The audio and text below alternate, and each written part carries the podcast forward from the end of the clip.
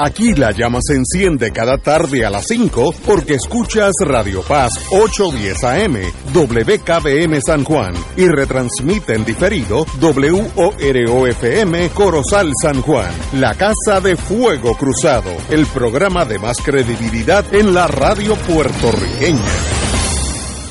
Esta emisora y sus anunciantes no se solidarizan necesariamente con las expresiones que escucharán en el siguiente programa.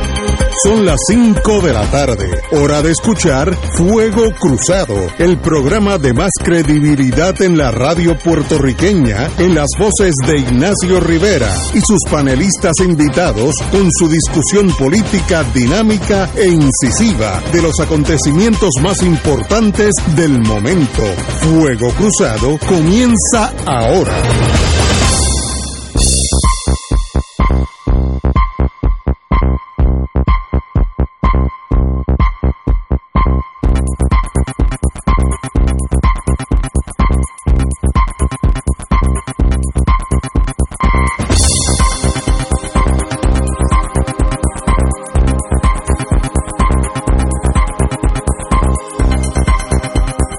Tardes, Boys and Girls de Fuego Cruzado. Estamos aquí eh, viernes, que bueno es viernes. Tenemos con nosotros los típicos amigos de los viernes, pero vamos a, a presentarlos ahorita porque tenemos aquí a alguien que sí trabaja para su existencia, el doctor Cabanilla. Muy buenas, Cabanilla.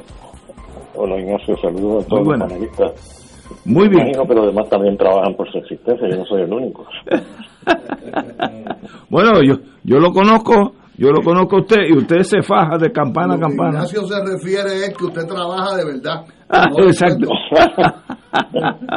Eh, eh, tengo, espérate. me- bueno, diga, empecemos a hablar de la pandemia y por dónde estamos.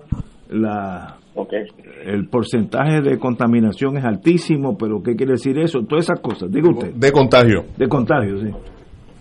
Bueno, pues la, la tasa de positividad eh, hace una semana atrás lle- lle- llegó a, a sobrepasar la barrera, la barrera de 30%, llegando a 30.07%. Y ha seguido subiendo hasta que ayer llegó a 31.78%. Y creo que hoy está en 32, si no me equivoco. ¿Y qué quiere decir eso? Bueno, eso lo que quiere decir es que el número o el por ciento de personas que se hacen una prueba de COVID, eh, 32% eh, dan positivo. Y eso pues uno esperaría que a, mayor esté la tasa de positividad, pues mayor el número de casos nuevos, ¿no? Porque son la- las personas que uno esperaría que se van a infectar. Sin embargo, eso es lo curioso, que el número de casos nuevos está dando indicios de bajar en los últimos tres días, lo cual es contrario a lo que se esperaría de cara a un alza en positividad, ¿no? La semana pasada tuvimos un promedio de 3.591 casos nuevos por día. Esta semana tenemos menos, tenemos 3.281 casos por día, que ha bajado un 9%. Y si hacen una gráfica del número de casos nuevos, eh, encontramos que hace cuatro días eh, la, la curva eh, está bajando y estamos viendo un promedio más o menos de 3.000 casos diarios. Eh, que eso es eh, relativamente más bajo que antes. Eh, no, no acabo de entender bien qué es lo que está sucediendo, pero hay, hay algo extraño.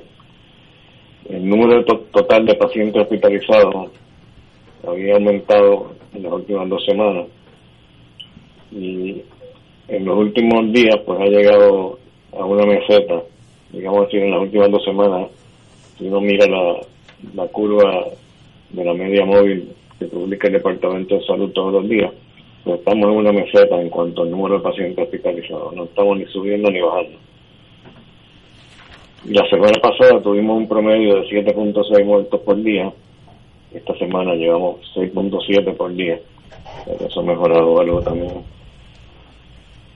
En este momento el número de muertos por cada 100.000 vacunados eh, es un 36% menos que los no vacunados. En otras palabras, uno espera que la gente que está completamente vacunada, con, con- por lo menos con la primera dosis de refuerzo, que, pues uno esperaría pues, que fuera mucho menos eh, en los vacunados que en los no vacunados, gente que muere, ¿no?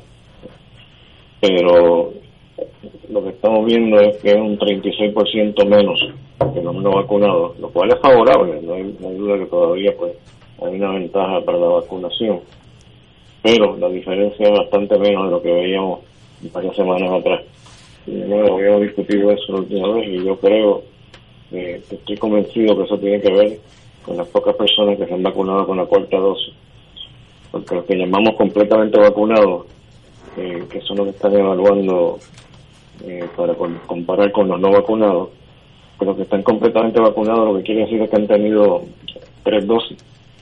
Pero esa tercera dosis fue hace nueve meses atrás, en promedio del caso, de los casos, eh, nueve meses atrás, y sabemos que a los seis meses ya prácticamente no hay ningún efecto de la vacuna, así que eso, eso completamente vacunado con tres dosis, eso es ciencia ficción, eso no es correcto, porque son personas que realmente eh, estaban vacunados pero ya no lo están, porque han perdido todo el efecto de, esta última dosis.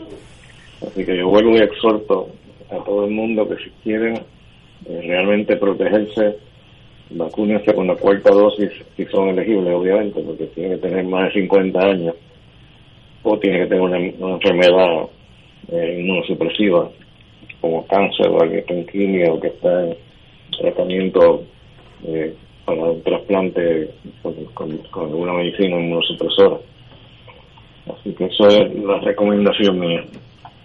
En cuanto al panorama internacional, tropecé con, con una aseveración que hizo una epidemióloga de la Universidad de Michigan, doctora Aubrey Gordon, eh, que dijo, no quiere decir que necesariamente esté correcta, pero dijo algo que me preocupó, y es que su mejor suposición para el futuro es que el virus va a infectar a cada uno de nosotros en promedio cada tres años más o menos.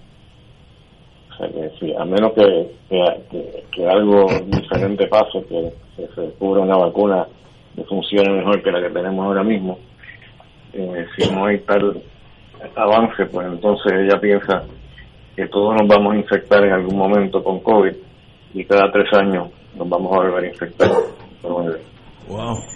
Eso fue un poquito preocupante, claro.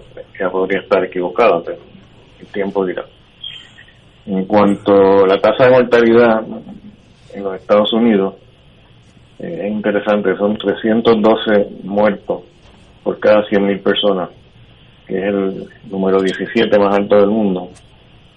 Y dentro de los estados, Mississippi y Arizona tienen las tasas de mortalidad más altas y por el contrario, Hawái y Vermont tienen los niveles más bajos, tienen 107 eh, y 103 eh, por cada 100.000 personas eh, que se infectan y mueren. Puerto Rico tiene 130 muertes por cada 100.000 habitantes. Perdón, por cada, sí, por cada 100.000 habitantes. Es correcto. Entonces, es la tercera jurisdicción con la mortalidad más baja de Estados Unidos. Más baja. Pero más bajas. ¿sí?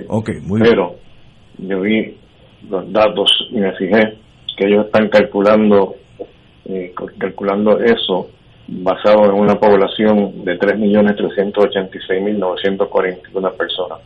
Cuando en realidad el caso, de acuerdo con lo que encontré hoy en Internet, es que la población actual de Puerto Rico es de 2.718.649, o sea que es un 20% menos.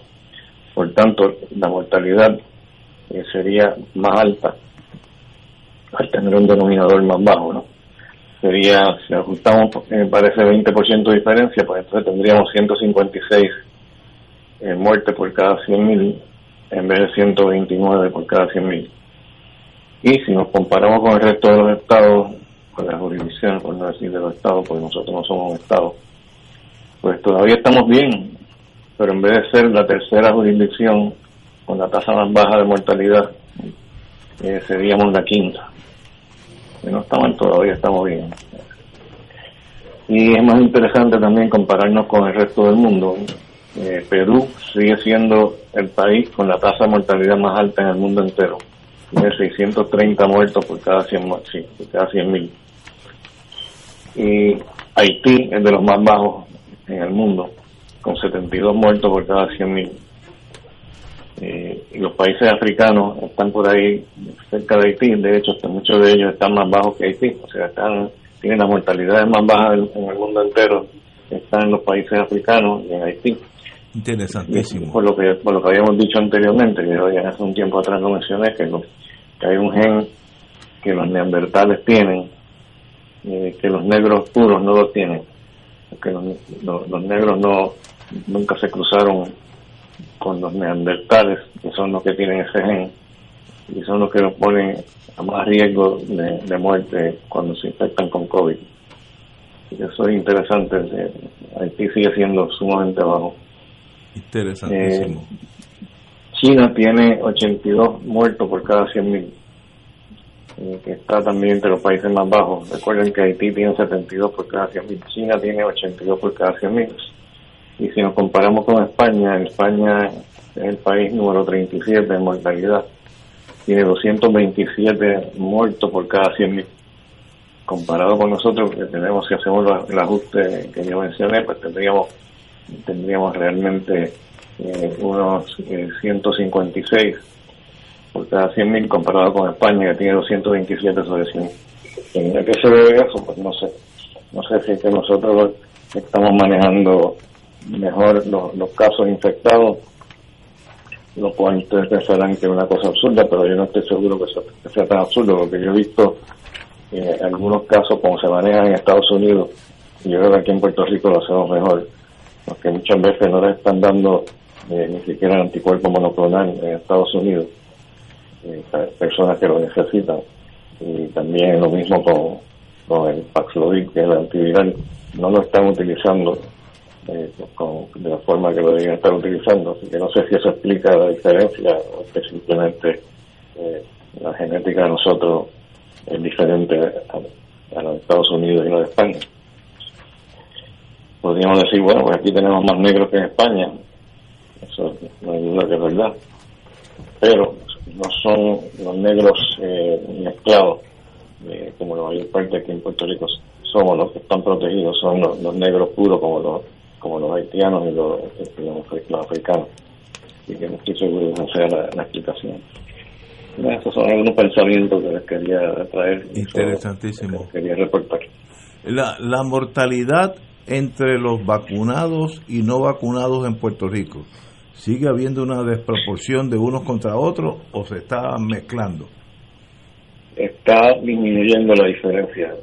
Como, dije, eh, hay ahora mismo eh, una mortalidad, eh, una diferencia en mortalidad de, no sé cuánto eran, eh, cada 100.000 vacunados, eh, perdón, 36% menos muertos en los vacunados, completamente, entre comillas, versus los no vacunados.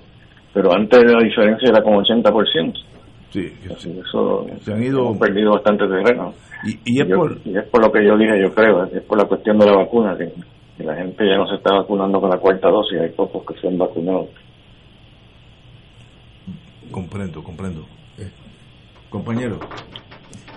Doctor, yo quisiera, es Alejandro Torres, que usted me ayude a interpretar una información que tiene eh, la página de Puerto Rico, del Departamento de Salud, eh, donde en la tasa de mortalidad de COVID-19 por estatus de vacunación habla de 7.32 no vacunados por cada 100.000 no vacunados en una población de 505.121. Luego dice en, en la segunda variable que en el caso de los vacunados por cada 100.000 es de 4.60 y de los vacunados con refuerzo eh, de 4.69. Eh, cuando dice vacunados con refuerzos, ¿estamos hablando del cuarto refuerzo o estamos hablando del que tiene la segunda, la tercera? Eh, la tercera. La tercera. Los, datos de las personas que tienen las cuatro dosis todavía no, se han calculado. Yo estoy tratando de conseguir que, que miren eso para ver cómo cómo compara, pero no, no, he podido conseguir datos todavía. Eh, y le pregunto con relación a, esos datos que ya identifican segmentos poblacionales, por ejemplo, en el primero de no vacunados es cerca de medio millón, en el segundo de vacunados es 1.173 millones y en el caso de los que tienen refuerzo es 1.5.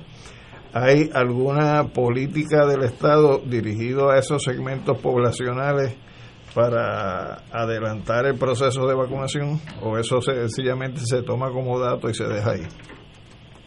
Bueno, ahora mismo se están vacunando eh, como 2.000 personas, en promedio, como 2.000 personas al día, eh, que no es eh, lo, ideal. ahora mismo tenemos, si lo calculamos en base de, de una población de 2.400.000 más o menos, eh, ahora mismo tendríamos 62% de las personas que están vacunadas eh, con, un refuerzo, con la llamada tercera dosis, que es el primer refuerzo. Pero todavía estamos, y, estamos ahí estancados hace tiempo, o sea, todos los días mejora un poquito, pero todavía estamos bastante estancados. Por ejemplo, eh, hace hace como, como tres semanas atrás estábamos en 60% y ahora estamos en 62 no es un gran adelanto. Pero en cuanto a una campaña de publicidad, yo creo que eso hace falta, definitivamente hace falta una campaña y hace falta una campaña no solamente para que las personas que no han recibido la tercera dosis se la pongan, sino que los que han recibido la tercera se pongan la cuarta también. Y eso pues, no, no, sé por qué, si es que no tienen fondo para una campaña o qué es, pero pero sí hace falta promover más la vacunación. Eh, doctor, los que tenemos la cuarta, tenemos que estar pendientes que a los seis meses ya eso disminuye y entonces tenemos que, ponernos la quinta. Es posible, pero todavía todavía no, hay datos en cuanto a eso. Pero si se comporta como se ha comportado anteriormente, pues sí, eso es lo que va a pasar. Wow. Que van a haber este, una disminución del número de anticuerpos pero veremos a ver qué, qué pasa de, aquí a seis meses. No creo que vamos a tener una vacuna nueva todavía en seis meses, pero... Una que sea permanente. la vacuna de, la viruela, un one shot y se acabó. Exacto, yo creo que una vacuna buena pues debería darnos mejores resultados de los que tenemos y no hay vacunas que prometen ser superiores a, las que tenemos ahora.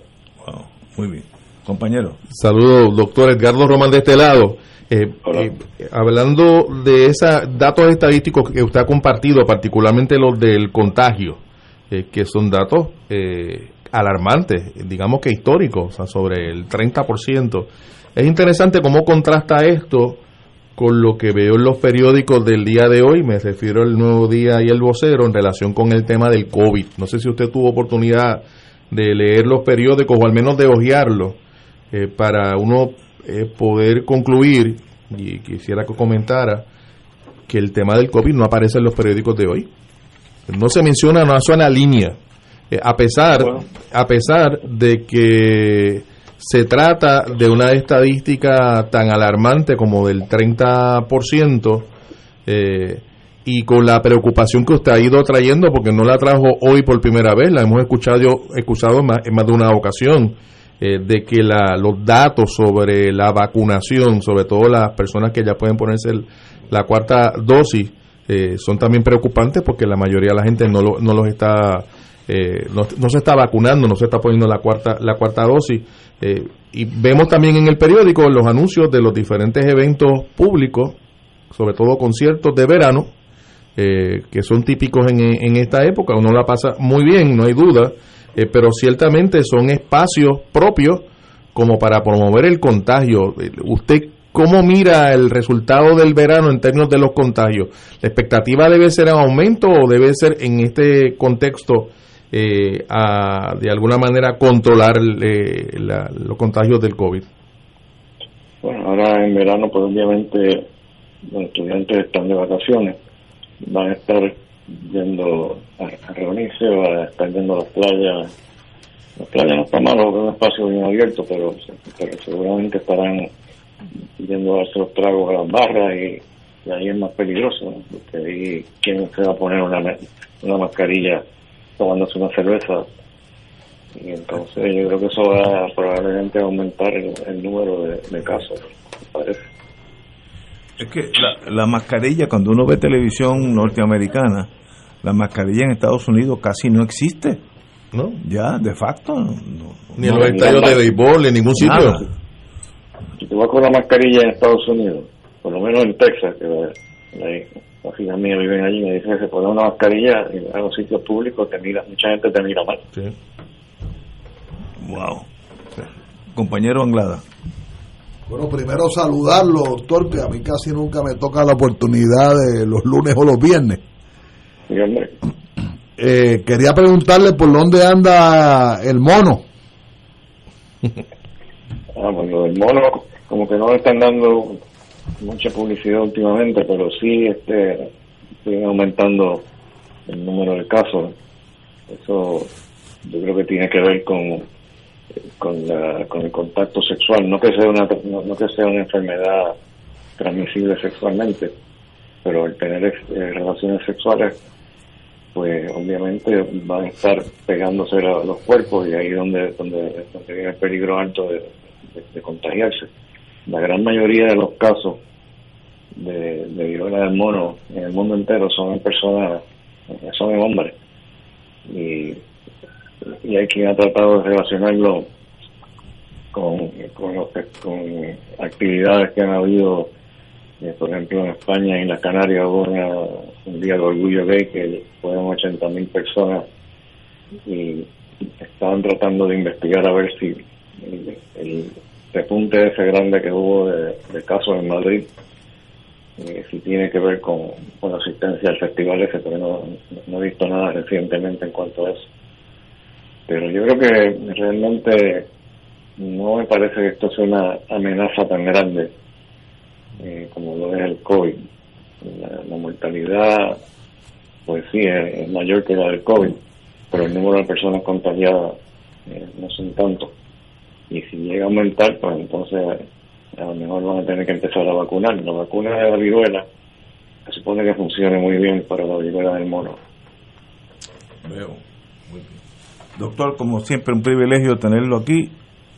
Nos hablaremos el lunes, espero que sean mejores noticias. gracias y que la COVID ya sea algo del pasado. Como siempre, doctor Cabanilla, un privilegio tenerlo aquí.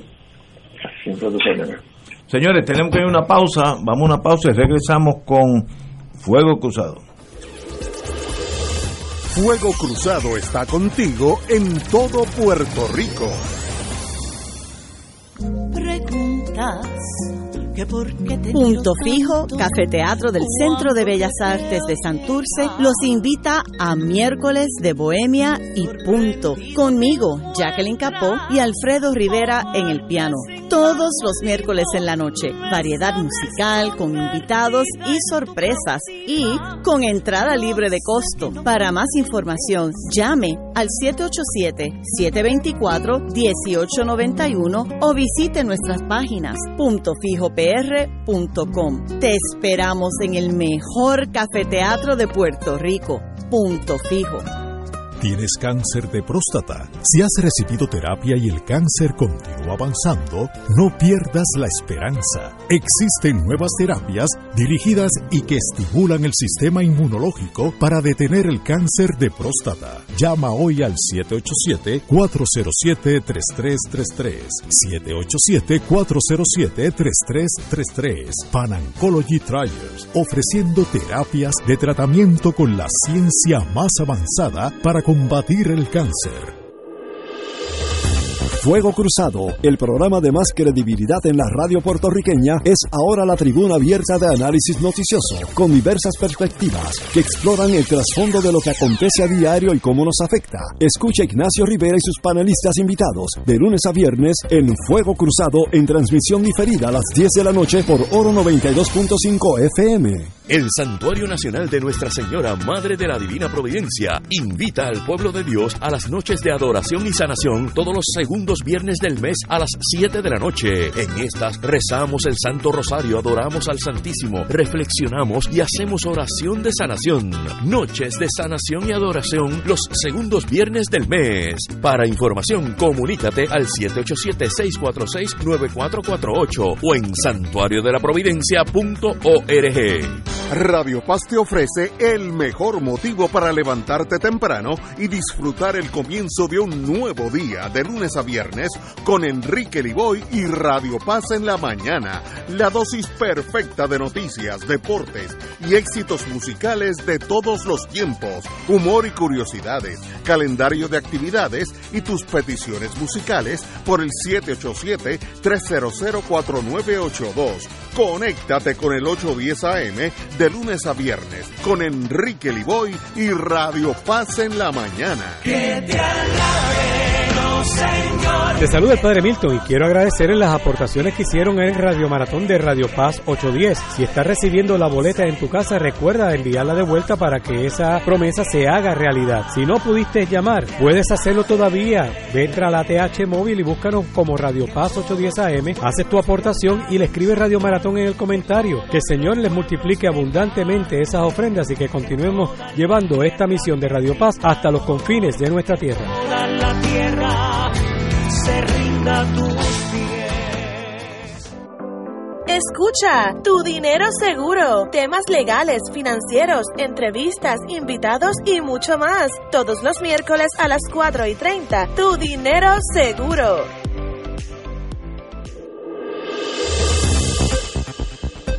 Y ahora continúa Fuego Cruzado.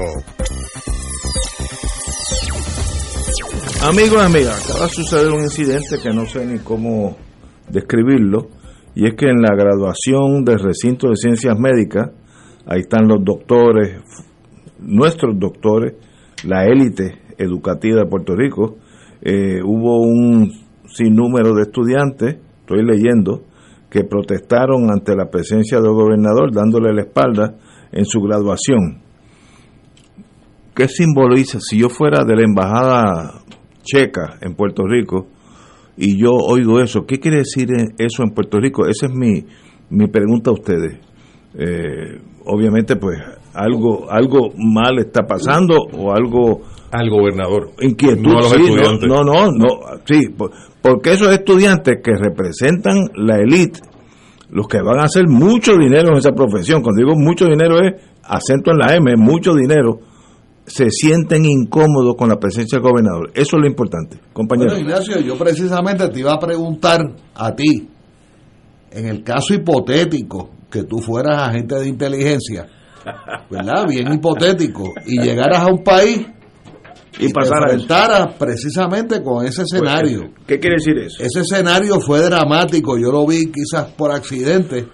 Yo, te, yo estaba frente a mi computadora en ese momento lo transmitió, lo creo que la primicia fue el, el Tele 11 y acto seguido Noticel. Pero yo creo que el, el palo periodístico se lo llevó Tele 11 y los muchachos empezaron parándose de espalda al orador.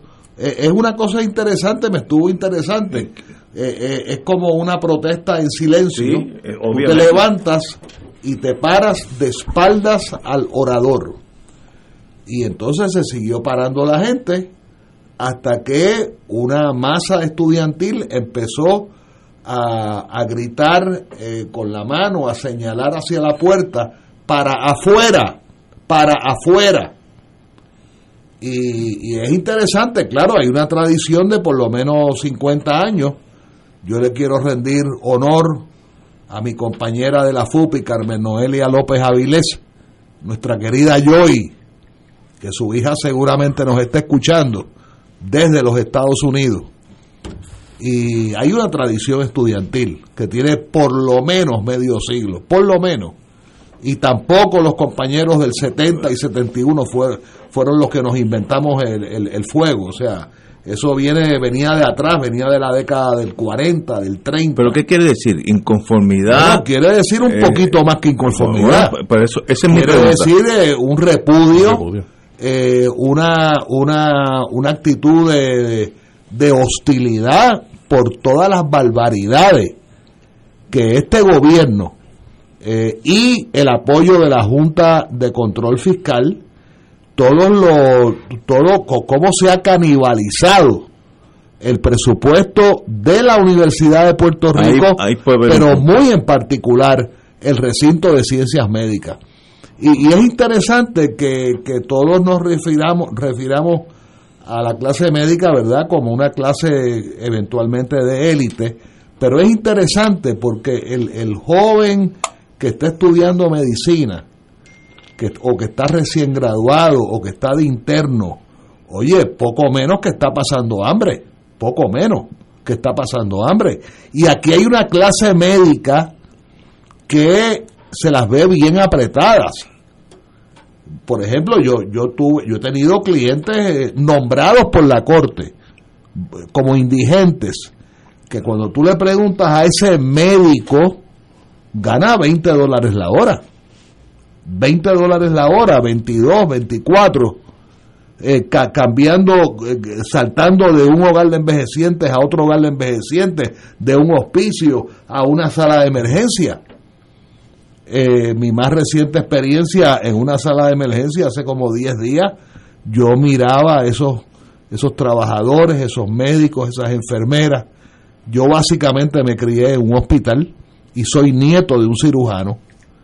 Eh, y es una es un sector de, de- del, del estudiantado que adviene a profesional, pero es un sector bien interesante, que no necesariamente adviene a una a un estatus de, de- de estar holgado económicamente. No, pero muchos se van de Puerto Rico y me consta porque mi, mi hija está en ese mundo. Los sueldos en Estados Unidos son extraordinarios. Tres veces el. No, no, pero mucho más. Una cosa Sí. que tú dices, ¿cómo es posible? Así que esa es una élite. Mi única pregunta es: si yo fuera de la embajada checa, ahorita, ahorita dije checoslovaca. o fueras agente de Eh, inteligencia del gobierno de Estados Unidos. Tienes que redactar un memorando a las autoridades. ¿Qué yo diría a mi jefe? Mire, este presidente de Checoslovaquia, de la República Checa, esto pasó ante mis ojos, ¿qué significa? Y yo te propongo, Sí, perdona, sí, adelante, 10 adelante. segundos, te, pro- te propondría que tú dirías lo más importante que ha pasado en Puerto Rico hoy Puede es ser. ese repudio. Puede ser eso. No es que vengan tres congresistas, uno de Arizona y dos de Nueva York Vamos- que son puertorriqueños Vamos y una de, de Puerto Nuevo que dice que es congresista. Eso es lo más importante que pasó en Puerto Rico hoy. Ese repudio, perdona, Edgardo. Sí, no, no, no, y- No será, por ejemplo, que ellos sienten que el gobierno ha abandonado el recinto de ciencias médicas. Estoy especulando, yo no Claro. sé. Entonces, Estoy haciendo preguntas a lo largo. Lo, lo sienten porque es lo que ha ocurrido. Fíjate que, que a mí se me ocurriría pensar en ese ejercicio intelectual que tú estás proponiendo. Hipotético. y, cla- y totalmente, y totalmente hipotético. Eh, que hay un principio básico de que la estabilidad política está reñida con el malestar social. Los pueblos en donde hay un gran malestar social, donde hay un repudio al gobierno de, de ordinario, no, no va a haber una estabilidad política similar a los pueblos en donde ese malestar no existe.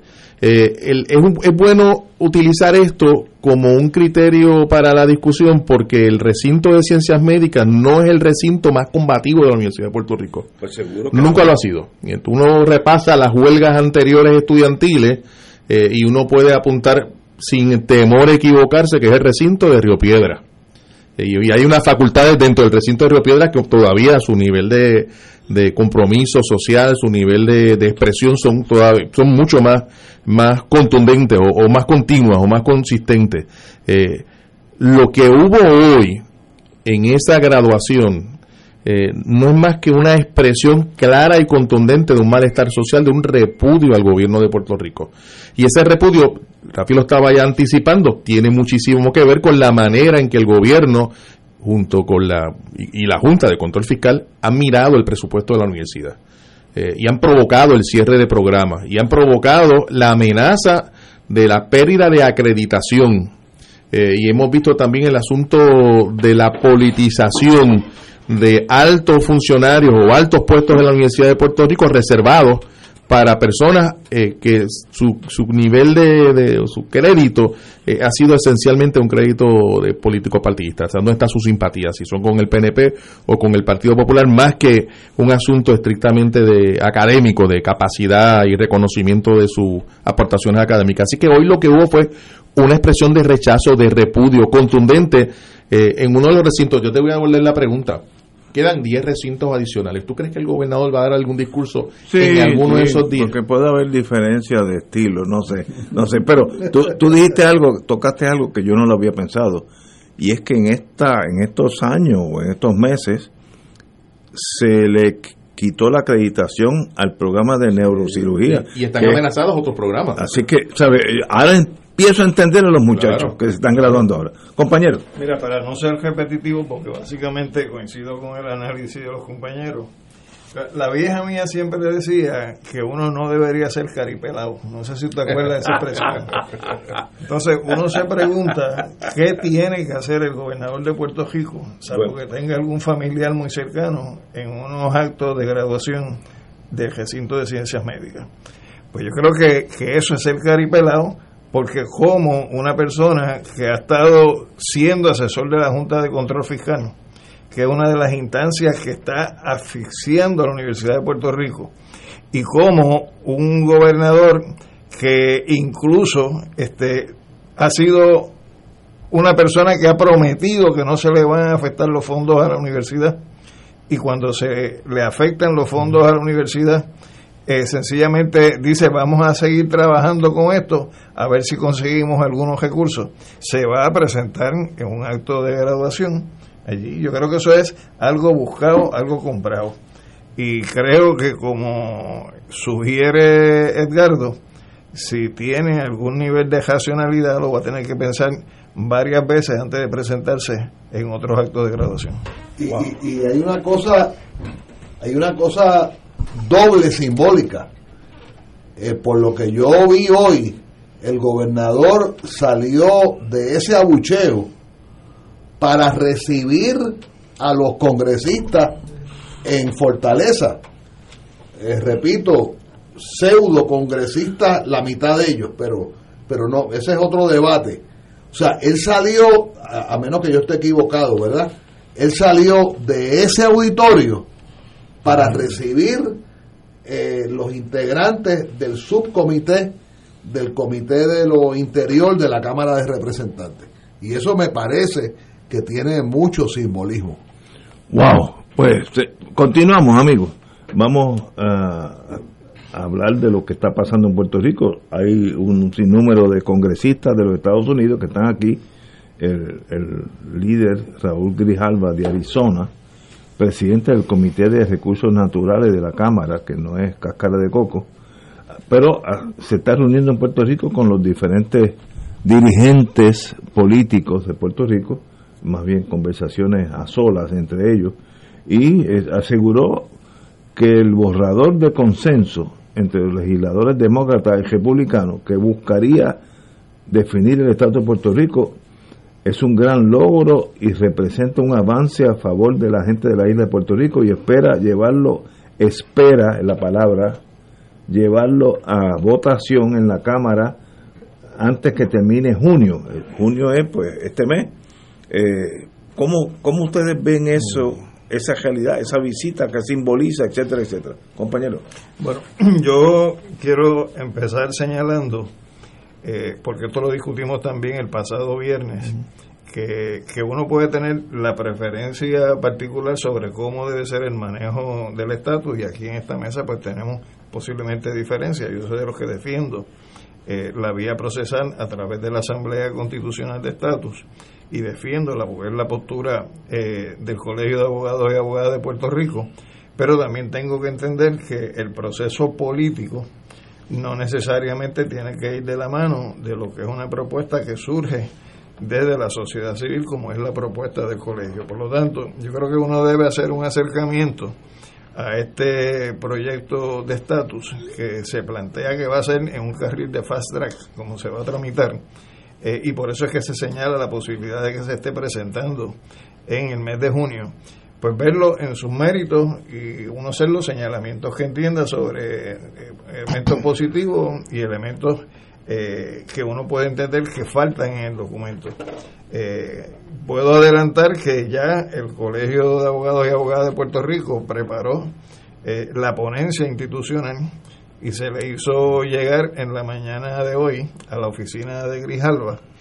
Eh, también tengo que señalar que tuve conversaciones con compañeros del Partido Independentista que participaron de la reunión con la delegación de los congresistas y me señala que fue eh, una excelente reunión. De hecho, la palabra, eh, el adjetivo que utilizaron fue todavía más allá de excelente.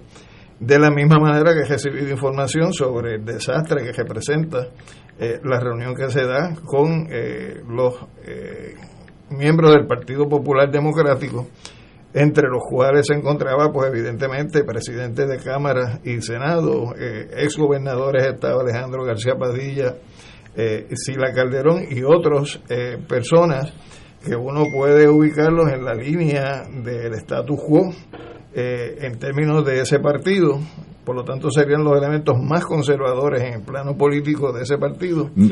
y que lo que hicieron fue utilizar la ocasión no solamente para reclamar la inclusión del ELA territorial, sino expresiones fuertes eh, en torno a, un sentimiento de traición de parte de ellos con relación a la postura de la congresista eh, eh, que somete junto a Alexandria Ocasio, Nidia, que somete junto a Alexandria Ocasio, eh, el proyecto.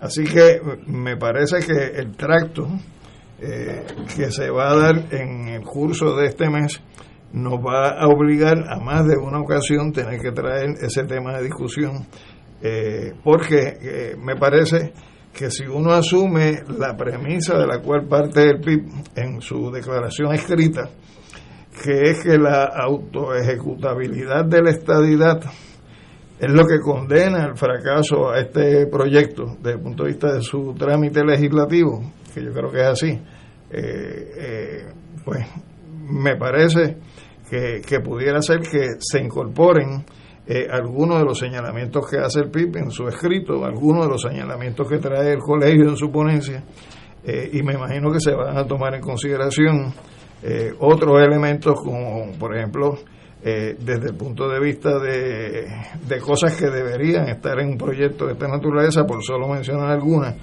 eh, la creación de un tribunal provisional para resolver controversias que puedan surgir de lo que sea el pacto de libre asociación o el tratado de independencia que se negocie, eh, como también podría ser mayores precisiones desde el punto de vista del contenido de la transición que se defina para la independencia y la libre asociación. Eh, y ciertamente eh, creo que es adecuado mencionar eh, unas preocupaciones que presenta el PIB dentro de lo que es su ponencia escrita, donde específicamente el PIB señala que en una ley de autodeterminación donde se incluya la opción de la estadidad se tienen que atender varios asuntos. Primero, cuáles serían los requisitos en torno al uso del inglés que puedan ser requeridos para que un territorio entre eh, o sea admitido como Estado. Segundo, el elemento del porciento mínimo que se debe requerir en la votación eh, para que se refleje el suficiente consenso para incorporar un territorio. Eh, también cuál es la métrica que se va a establecer desde el punto de vista financiero y económico para el territorio eh, formar parte de la Unión y cuáles eh, serían las medidas que el Congreso estaría tomando eh, para considerar la integración de una nación, que no es la experiencia que ha habido con relación a los otros 50 estados, dentro de lo que sería la Unión, desde el punto de vista de traer a colación la experiencia del Quebec. Si, si bien te entendí, me da la impresión que hubo algo de fricción entre el Partido Popular y la señora Nidia Velázquez. Eso es lo que uno escucha de personas que han hecho comentarios y que uno estado Bueno, muy atento. hubo una conferencia de prensa eh, y, y tú dices fricción, ¿No? que es una manera muy bonita, elegante. eh, hubo tiros y bombardeo. No sabía eso. No, la situación en- entre el Partido Popular y, y Nidia Velázquez, que como sabemos ha sido tradicionalmente muy cercana al Partido Popular, Popular, eh, sido correcto. una aliada del Partido Popular, eh, coautora de promesa. Eh, por traer algunos algunos elementos. Y la, y la el liderato del Partido Popular incluyendo dos exgobernadores dos de ellos eh, que participaron de esa asamblea denunciaron que se trataba de una medida antidemocrática y una imposición eh, como si los congre como y de hecho una de las preguntas que se le hacen bueno y las naciones imperiales imponen. De eso se trata en la relación colonial de eso de eso se trata así que ese, esa esa fricción como la menciona pues ciertamente se dio a mí me llama la atención y, lo, y hago los hago el comentario me gustaría hacer dos comentarios adicionales cómo esto contrasta con el proceso legislativo de promesa que fue los otros días la promesa fue en el 2016 ¿verdad? 16. en el 2016 no vinieron a Puerto Rico a hacer consulta Sí, eh, eh, en el 2016 lo que hicieron fue negarle, darle la espalda, me refiero al Congreso de los Estados Unidos, el presidente de los Estados Unidos del momento, darle la espalda al reclamo que había de extender la ley de quiebra a Puerto Rico como lo era antes. Y se trató de una, de una imposición, eh, de una imposición que se tramitó bastante rápidamente en el Congreso, no tan rápido como lo que se dice ahora, que estamos hablando de que en tres semanas, sí, lo que le queda al mes, eh, de tres semanas es un poco más. Eh, según Grijalba va a lograr la, la aprobación en la Cámara. Ya veremos si se logra esa aprobación, pero estamos hablando de un tiempo bastante inusual para un proyecto de, de ley y es que la preocupación que hay de fondo, eh, la conoce todo el país, es que en noviembre hay elecciones de medio término y los legisladores en los Estados Unidos van a estar muy pendientes, muy atentos a ese proceso de reelección, va a ser su prioridad, no va a ser esto. Yo veo con buenos ojos que vengan congresistas a Puerto Rico y se reúnan con los puertorriqueños, y me parece que eso está bien. Si va a ser efectivo, si va a tener una consecuencia política, ya veremos, eh, ya veremos. En este caso tenemos tres, tres congresistas, la comisionada reciente realmente no tiene ni voz ni voto a nivel del Pleno, pero sí en las comisiones, eh, que será la cuarta, eh, hubo unos intercambios.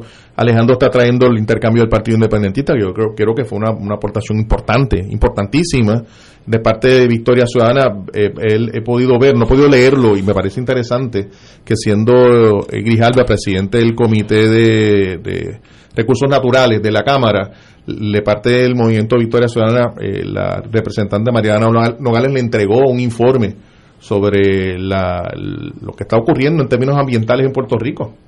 Me parece que genial. Él no vino a atender ese asunto en particular, pero es un asunto que está íntimamente relacionado con el bienestar de los puertorriqueños y las puertorriqueñas y en última instancia con la intervención o no intervención del gobierno eh, federal. Y eso pues abre la, la posibilidad a, a otro asunto. Eh, no, no conozco porque entiendo que la reunión con el PNP iba a ser más tarde hoy. No sé si ya se ha divulgado el resultado de esa reunión, pero hasta ahora el- la información que tenemos es esta. Eh, Y de hecho, ayer se dio una reunión con otro sector amplio eh, organizado en el país, donde por ejemplo estaba nuestra amiga Marilú, estaba Betito por parte del Movimiento Victoria Ciudadana, estaba Tato eh, Rivera Santana, Ah. en, en esa reunión que se dio ayer con Alexandria Ocasio Cortés. Muy bien. y no va a haber vistas públicas. Originalmente dijeron que iba a haber vistas públicas, pero ahora están hablando de que son estas reuniones lo que Este- se va a estar celebrando en Puerto Rico en lugar de vistas públicas. Eh, ya veremos si, si vienen o no las enmiendas que se han hablado en relación con la parte que tiene que ver con la el tratado entre Puerto Rico y Estados Unidos y la ciudadanía, que ha sido una preocupación. Una, una precisión, Sí. para mañana sí. Sí. hay un proceso de vista pública entre las 3 de la tarde y las 8 de la noche, donde se van a estar recibiendo ponencias de 5 minutos para personas Mañana, que mañana sábado. Y personas que Y- estén registrados. ¿Y eso va a salir al público va a estar en Va a haber público, pero Es por invitación, ¿no? Y es por invitación y Sí. en el centro de, Bella- de centro de convenciones. Compañero, Fíjate, a mí se me agolpan varias, varios pensamientos. Primero, déjenme decir que en los 50 años que yo llevo metido en el tema ese de Naciones Unidas, eh, precisamente la inteligencia norteamericana siempre se inventa algo en el Congreso. Siempre. Uno puede hacer una raya y poner los 50 años del debate de Puerto Rico y pones en, en, la, en la columna de al lado y van a haber 50 iniciativas básicamente iniciadas por el, eh, en, el, en el Congreso de los Estados Unidos de alguna de algún tipo puede ser un discurso de un senador puede ser una una vista eh, de un subcomité. Recuerdo bien cuando Moynihan siempre se inventaba algo en el Senado ya para mediados de la década del 70 él ya había sido embajador en Naciones Unidas y siempre se inventaba algo para que Estados Unidos pudiera decirle al comité de alguna manera, oficial u oficiosamente, de que el Congreso de los Estados Unidos y el gobierno de los Estados Unidos estaba sumamente preocupado por Puerto Rico y estaba haciendo algo por Puerto Rico. Eso es primero, o sea, que no se nos olvide de que aquí nadie ha descubierto eh, el mar Caribe, por no decir el océano Atlántico. A mí me llama mucho la atención de que estamos eh, exactamente a 17 días de que el Comité Especial de Descolonización de Naciones Unidas abra sus puertas. Creo que en esta ocasión va a ser presencial o, va a ser eh, de alguna... Lo segundo... Va a ser presencial. Lo segundo que quiero consignar es que cuando hablemos de una delegación congresional, vamos un poco a descifrar eso. El señor Grijalva, que tiene todos mis respetos, yo no tengo ningún problema con él, me parece un hombre serio, eh, trabajador, etcétera, proviene de Arizona. En Arizona, el sistema político de Estados Unidos diezmó las poblaciones Navajo, Hopi, Apache, Papago, Opata y Yaqui. O sea, estamos hablando de que Arizona no es la única, eh, no es la única jurisdicción, pero representa hasta dónde ha habido genocidio en contra de las poblaciones, eh, o se dice originarias, autóctonas, este, se le han dicho diferentes nombres. Eh, hay una palabra que no me gusta nunca usar, que es la palabra tribu, a mí me parece muy despectiva y muy chiqui, chiquitista, ¿verdad? Muy los americanos llaman Native Americans. Sí, por eso, pero incluso lo de, bueno, indios nativos americanos, ¿verdad? Eso hay una hay una eh, los nombres cambian, digamos, ¿verdad? Así que el señor Grijalva eh, es el de más autoridad de esa delegación. Están, por supuesto, las dos puertorriqueñas. Yo a Nidia personalmente la conozco desde jovencita. Ella creo que es de Yabucoa, creo que había estudiado en, en UPR Humacao. Eh, yo diría que, que venimos de los mismos de los mismos árboles más o menos este y ella pues despegó cuando dirigió la oficina de, lo que se llamaba la oficina de migración de Lela, eh, bajo la gobernación de Rafael Hernández Colón, este, y la, la, las faltas de respeto o vulgaridades que le hayan hecho los populares hoy, pues se, la, se los van a tener que tragar. Eh, la señora eh, Alexandria Ocasio, pues es el futuro, ¿verdad? y todos la admiramos. Y Jennifer González, que sabemos que no es congresista, es una comisionada residente que no tiene poder de voz y voto en el, en el plenario del Congreso de los Estados Unidos. Y aquí nosotros, nosotros mismos nos metemos nuestros propios embustes y no los creemos. Y aquí nosotros nos creemos que Jennifer es congresista. Jennifer no es congresista como no lo fue ninguno de sus antecesores, empezando por, imagínense, Bolívar Pagán, Luis Muñoz Rivera, etcétera, ¿verdad? Eh, sin olvidar a don Antonio Fernández Cern, etcétera.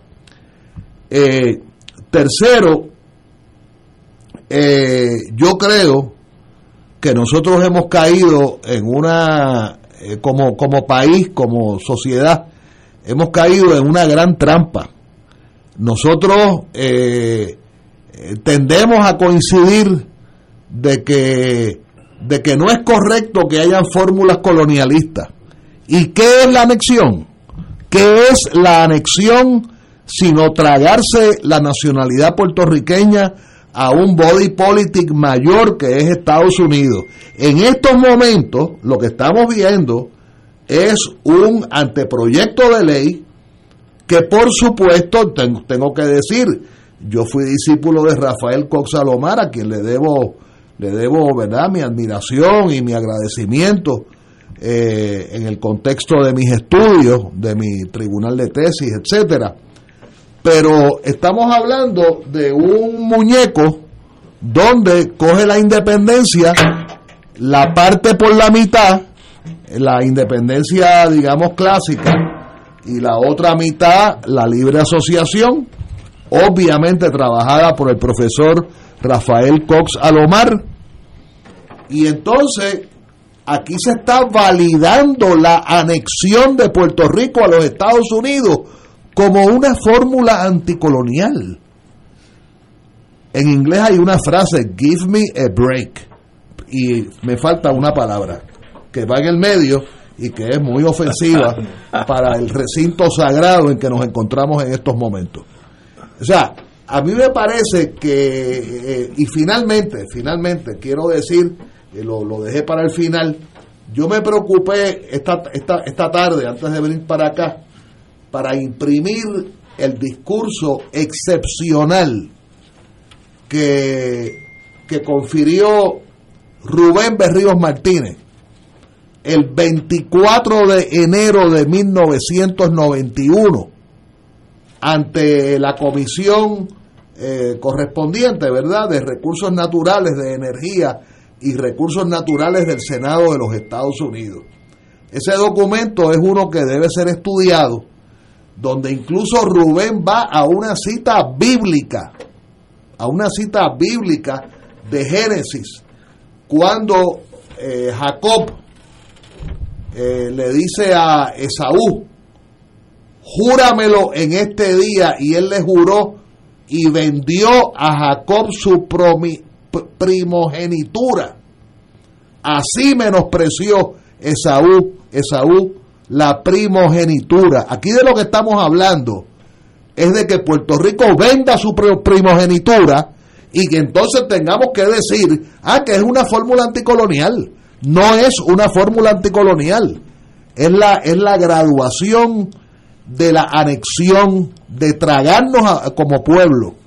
Y claro, este, estos congresistas pues harán su trabajo y cada uno tendrá su opinión y me imagino que si la reunión con el PIB fue buena, pues fue buena y si los populares le faltaron el respeto, pues le faltaron el respeto. Pero, pero para concluir, ¿es eso una delegación congresional? Eso representa a la, a la diversidad de la sociedad norteamericana. Vamos a ponerlo en otras palabras. ¿Cuántos blancos hay en esa delegación?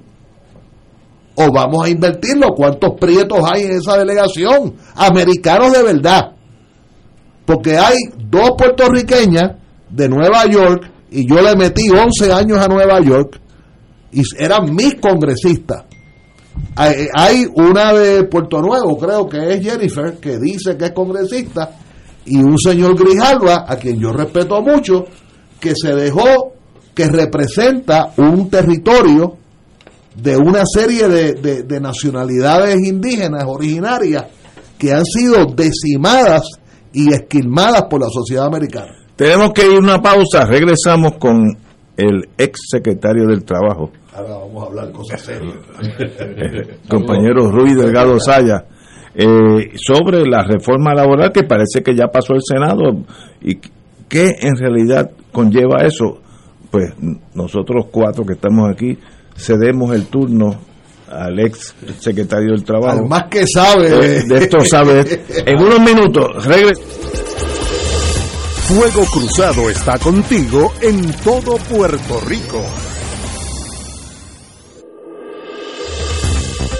Aquí la llama se enciende cada tarde a las 5 porque escuchas Radio Paz 810 AM, WKBM San Juan y retransmite en diferido WOROFM Corozal San Juan, la Casa de Fuego Cruzado, el programa de más credibilidad en la radio puertorriqueña.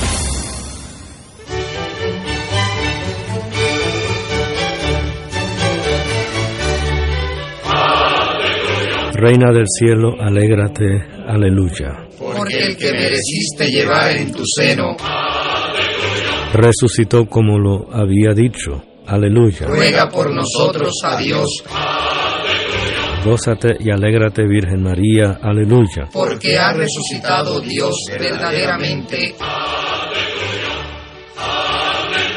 Oremos. Oh Dios, que por la resurrección de tu Hijo, nuestro Señor Jesucristo, has llenado el mundo de alegría. Concédenos, por intercesión de su Madre, la Virgen María, llegar a alcanzar los gozos eternos por Jesucristo nuestro Señor. Gloria al Padre, al Hijo y al Espíritu Santo. como era en un principio, ahora y siempre, por los siglos de los siglos. Amén.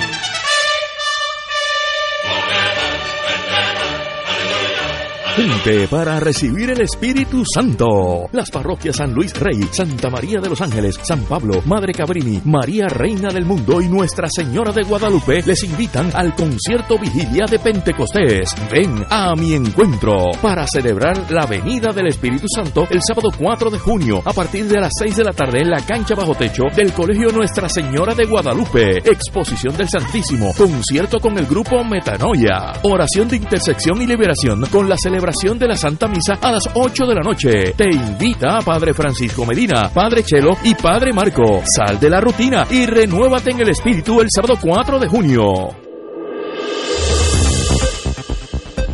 Y ahora continúa Fuego Cruzado.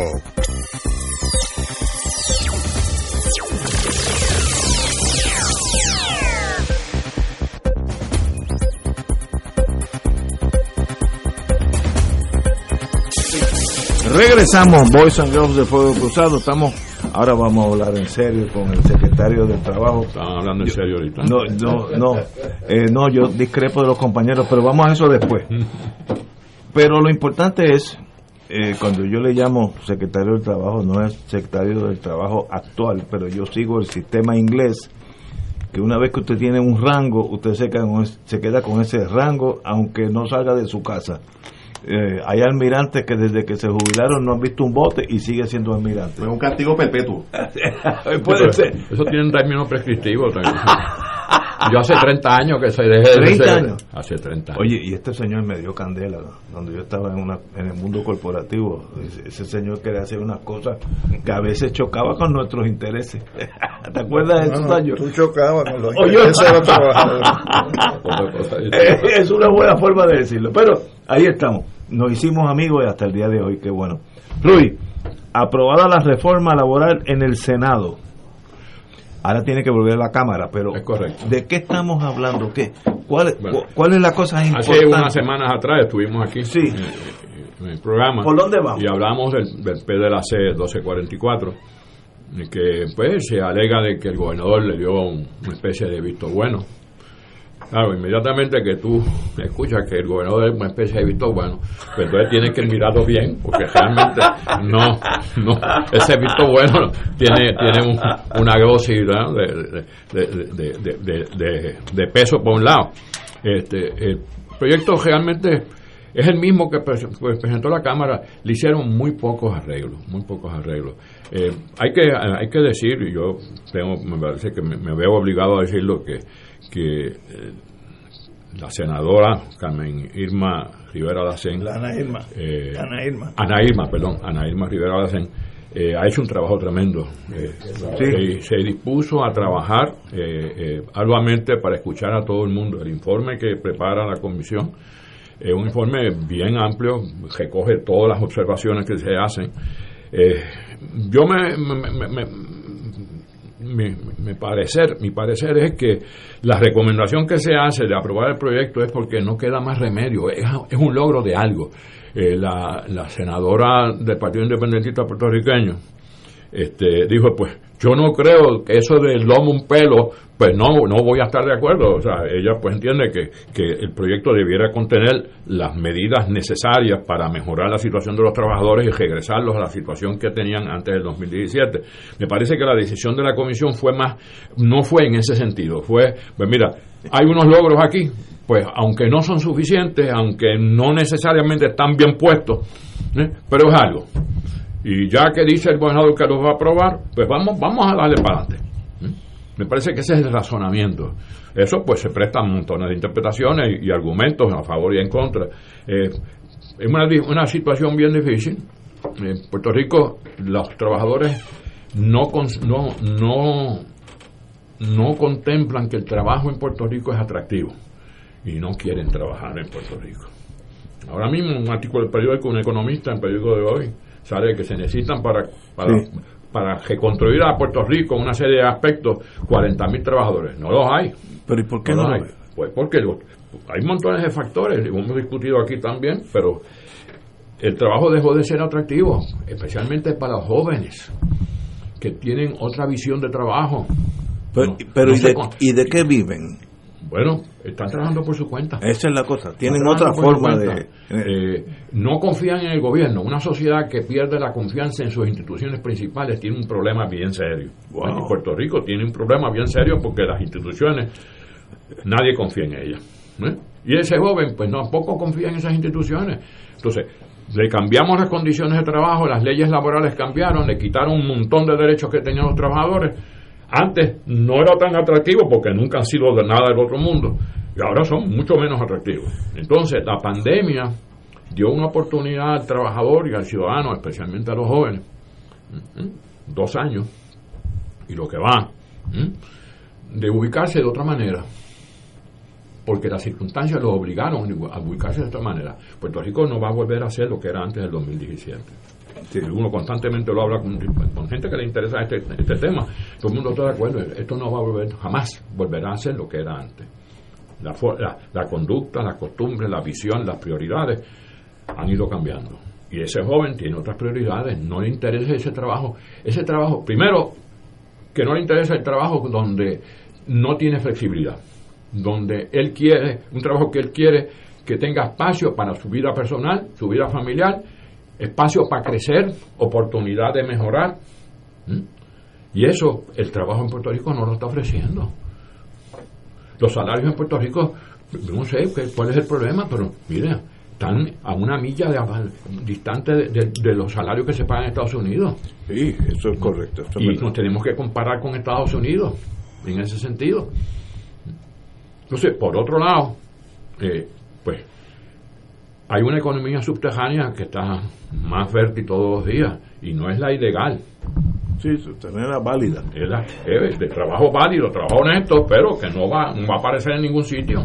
Y, y Porque si no, otro, otro factor es que esa economía subterránea se produce también porque si trabajan y aparecen oficialmente trabajando, le quitan todos los beneficios sociales. Sí, sí, también. Por eso no se consigue trabajadores en la agricultura. Y claro, el proyecto tiene unos, ¿Cuáles son las cosas, buenas, que cambiaría el proyecto? Bueno, yo te voy a dar una lista que yo le hice a la, a la señora senadora, que ella pidió, eh, llegó al extremo de pedir a los, a los deponentes que le hiciéramos un informe de qué cada uno de nosotros entendíamos que era positivo del proyecto. Muy bien, muy bien por ella.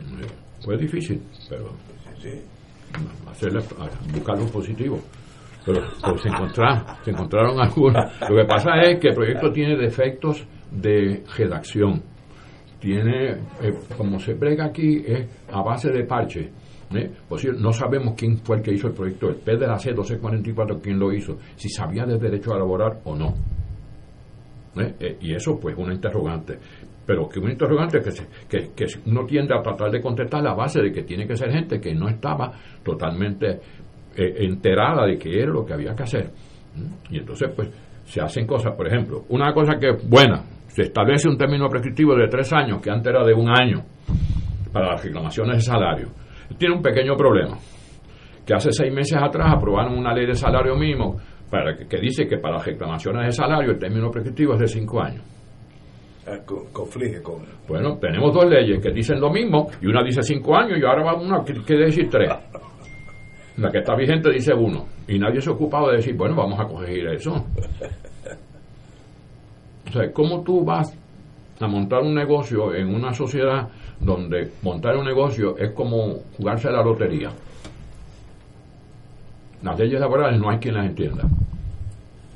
Claro, y eso es bueno, porque pues, se violan y nadie se entera de cuando se violan. Viene, ese es un punto positivo. Pues, hay otro punto positivo, es que aumenta a 115 horas y a día y cuarto para todos los trabajadores que trabajen por lo menos 115 horas al, al- al mes, eh, la licencia de vacaciones a día y cuarto.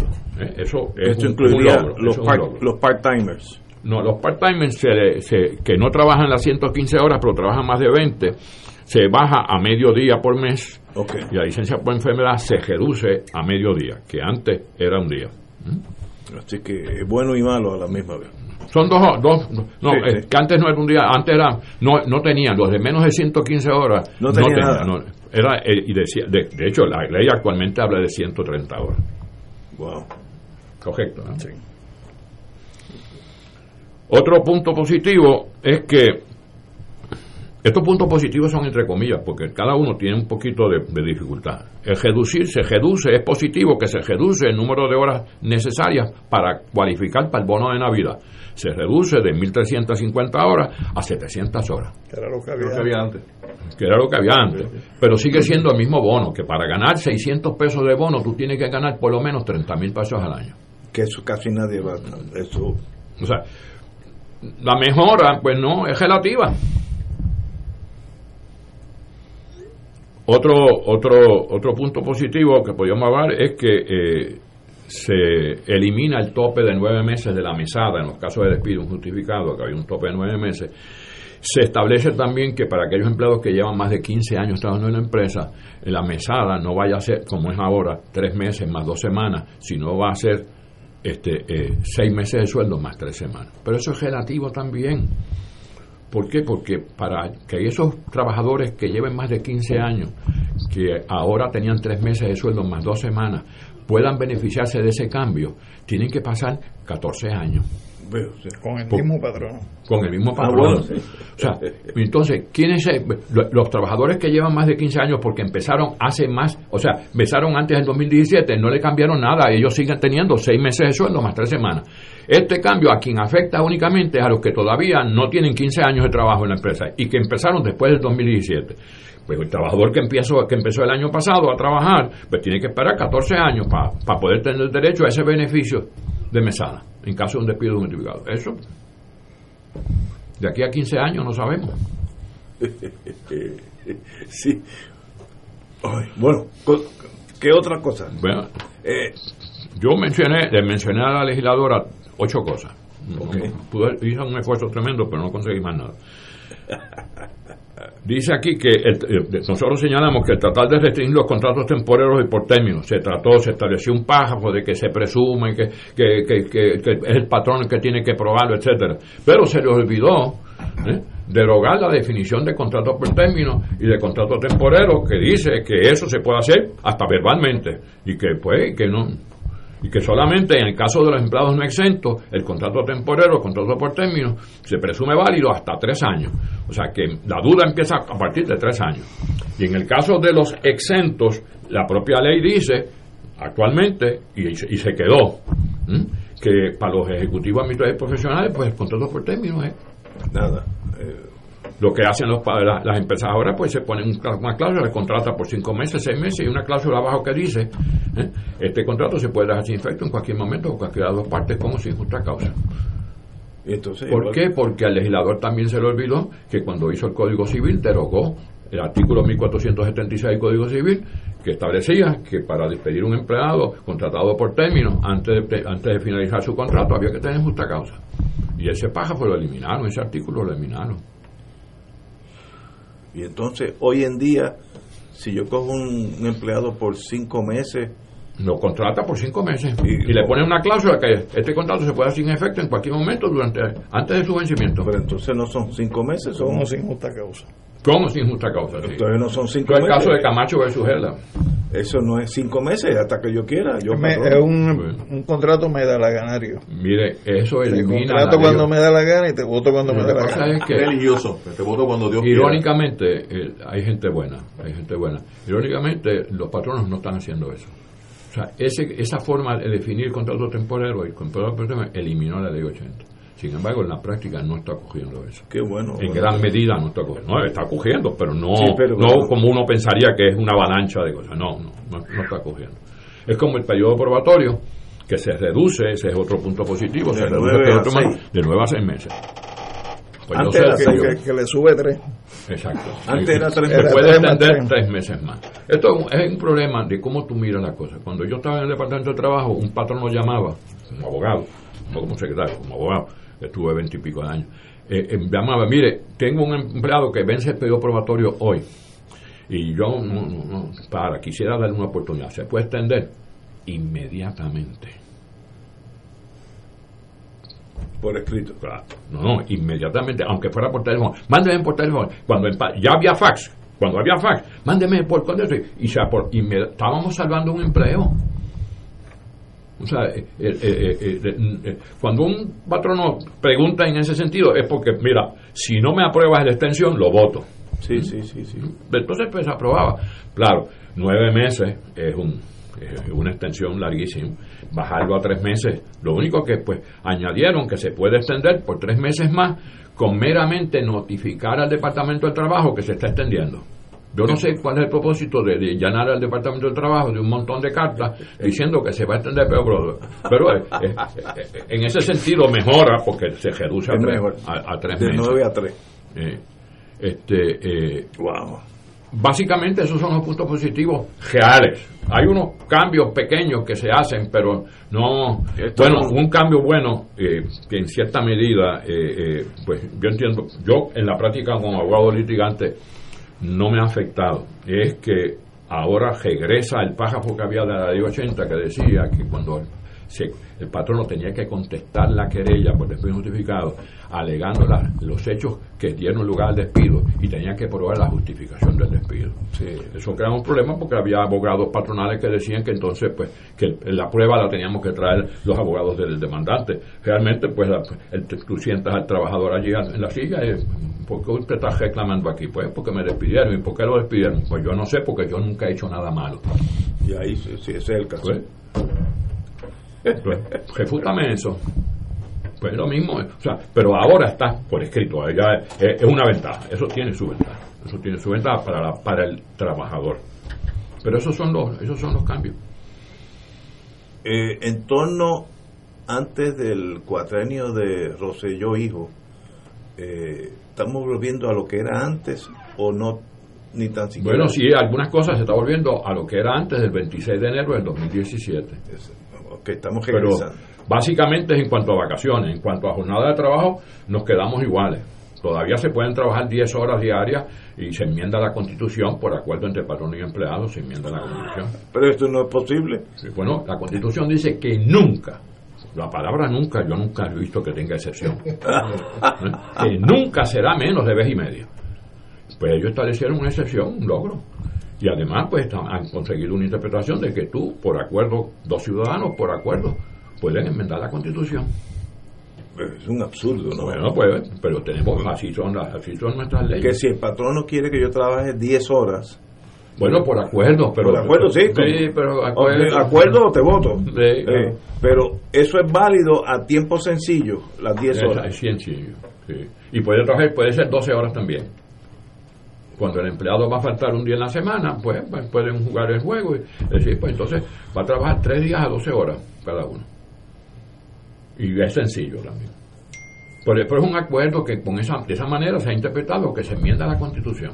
Acuerdo de, buena, método. acuerdo de buena fe. No, el no, derecho pero- constitucional nuevo. wow. Pero eso se le expresó a los legisladores. Por eso digo que eh, el- la decisión de, de favorecerlo eh, me parece que va eh, depende en gran medida, está basado en gran medida de que pues algo se consigue ¿eh? y que ese no es el último paso, que hay más, se van a hacer más esfuerzos Y si es así, pues sí, que si seguimos haciendo más esfuerzos, pues entonces lo vemos positivo. Bueno, en, el arte de la negociación, aún entre naciones, vamos a ir paso a paso. Dame esto primero y luego hablamos de lo otro. O sea, tampoco es todo o nada, ¿no? Porque cuando es todo nada, usualmente uno coge nada. Este, pero bueno. Lo que pasa es que hay un, tenemos un problema, o sea, que hay que mejorar las condiciones de trabajo de los empleados en Puerto Rico porque los patronos tienen un problema serio para conseguir empleados. Eso es correcto. Eso me, me consta. ve anuncios por ahí donde están ofreciendo bonificaciones. Algunos anuncios que ponen, se necesitan empleados con o sin experiencia. Sí, sí, sí, sí. No, yo, yo... Y eso hace, cuando yo entrevisto a mis estudiantes, que lo mencioné aquí anteriormente, constantemente los entrevisto a ver cuáles son sus experiencias, constantemente la gente va a entrevistas y, le dicen, mire, usted está aceptado, porque no hay más ninguno, usted está aceptado. El tipo no aparece después que le dicen que está aceptado, que, está empleado. Yo conozco ese mundo del trabajo en un restaurante donde el grupo nuestro se reúne eh, durante la semana a almorzar y el, la gerencia de ese restaurante, que es muy conocido, tiene unos problemas de empleomanía severos. Cada semana dos o tres son nuevos y a la otra semana no están allí, ¿sabes? Es algo eh, que antes no se veía así, antes, en los, años nuestros de juventud, los mozos ya eran parte de la familia de uno, llevaban allí 10, 15, 20 años. Eso no es así. Trabajan dos o tres semanas y desaparecen. Y uno que nació en otra época, ¿y a dónde va ese joven o esa joven? No, tendrán una pensión, no sé. ¿Cómo, es que existe? que nosotros tenemos, es una sociedad flotante. O sea, la gente eh, vive en Puerto Rico un tiempo, se va para fuera de Puerto Rico, pues, principalmente en la costa este de Estados Unidos, y ahora se están yendo mucho a Colombia. Ah, Colombia, Colombia, a trabajar a Colombia y hacer negocios en Colombia. Lo mismo está pasando en Costa Rica, este, eh, a República Dominicana y, intercalan el tiempo, un, tiempo en Puerto Rico, un tiempo. Y esa economía flotante, pues crea un problema. ¿Cómo tú planificas eso? Porque ese trabajador te está engañando constantemente. Te está, engañando en el, como en baloncesto, te tira para un lado y, es para el otro lado que te va tirando. Y tú crees que va a estar en Puerto Rico. No, se movió para la República Dominicana porque allá tiene un negocio. Bueno, wow. Tenemos que ir a una pausa. Regresamos con el secretario del Trabajo, Ruiz Delgado Sayas. Fuego Cruzado está contigo en todo Puerto Rico.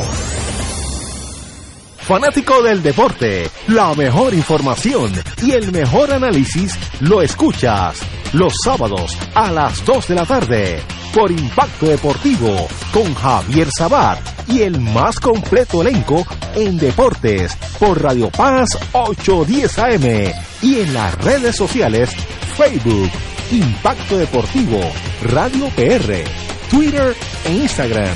Impacto underscore Deport. Juntos, impactando el deporte nacional. 2.6 millones de autos en Puerto Rico. Algunos de ellos con desperfectos. Autocontrol. Tu carro. Tu mundo. Tu mundo. Tu mundo.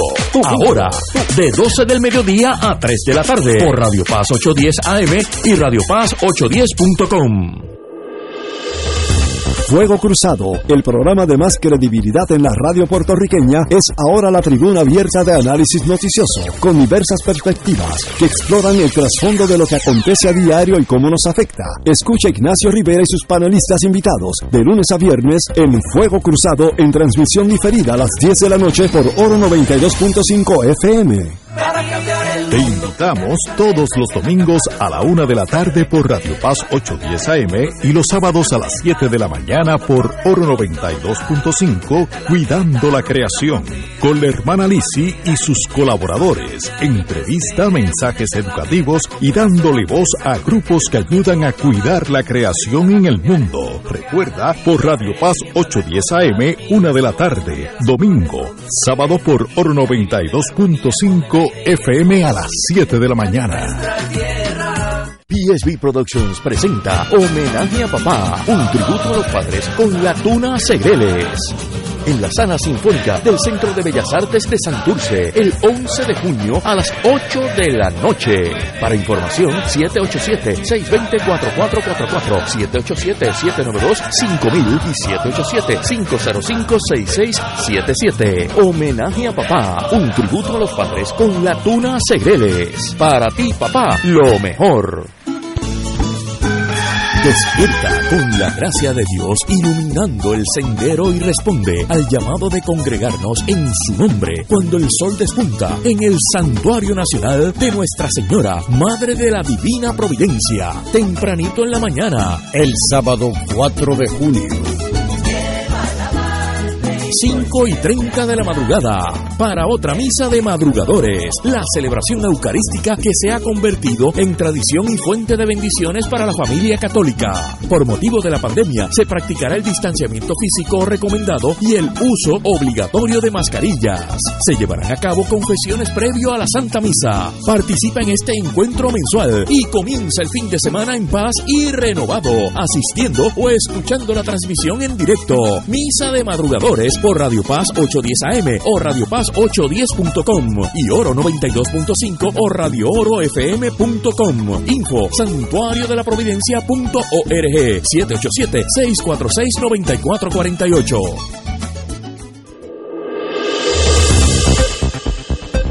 Y ahora continúa Fuego Cruzado.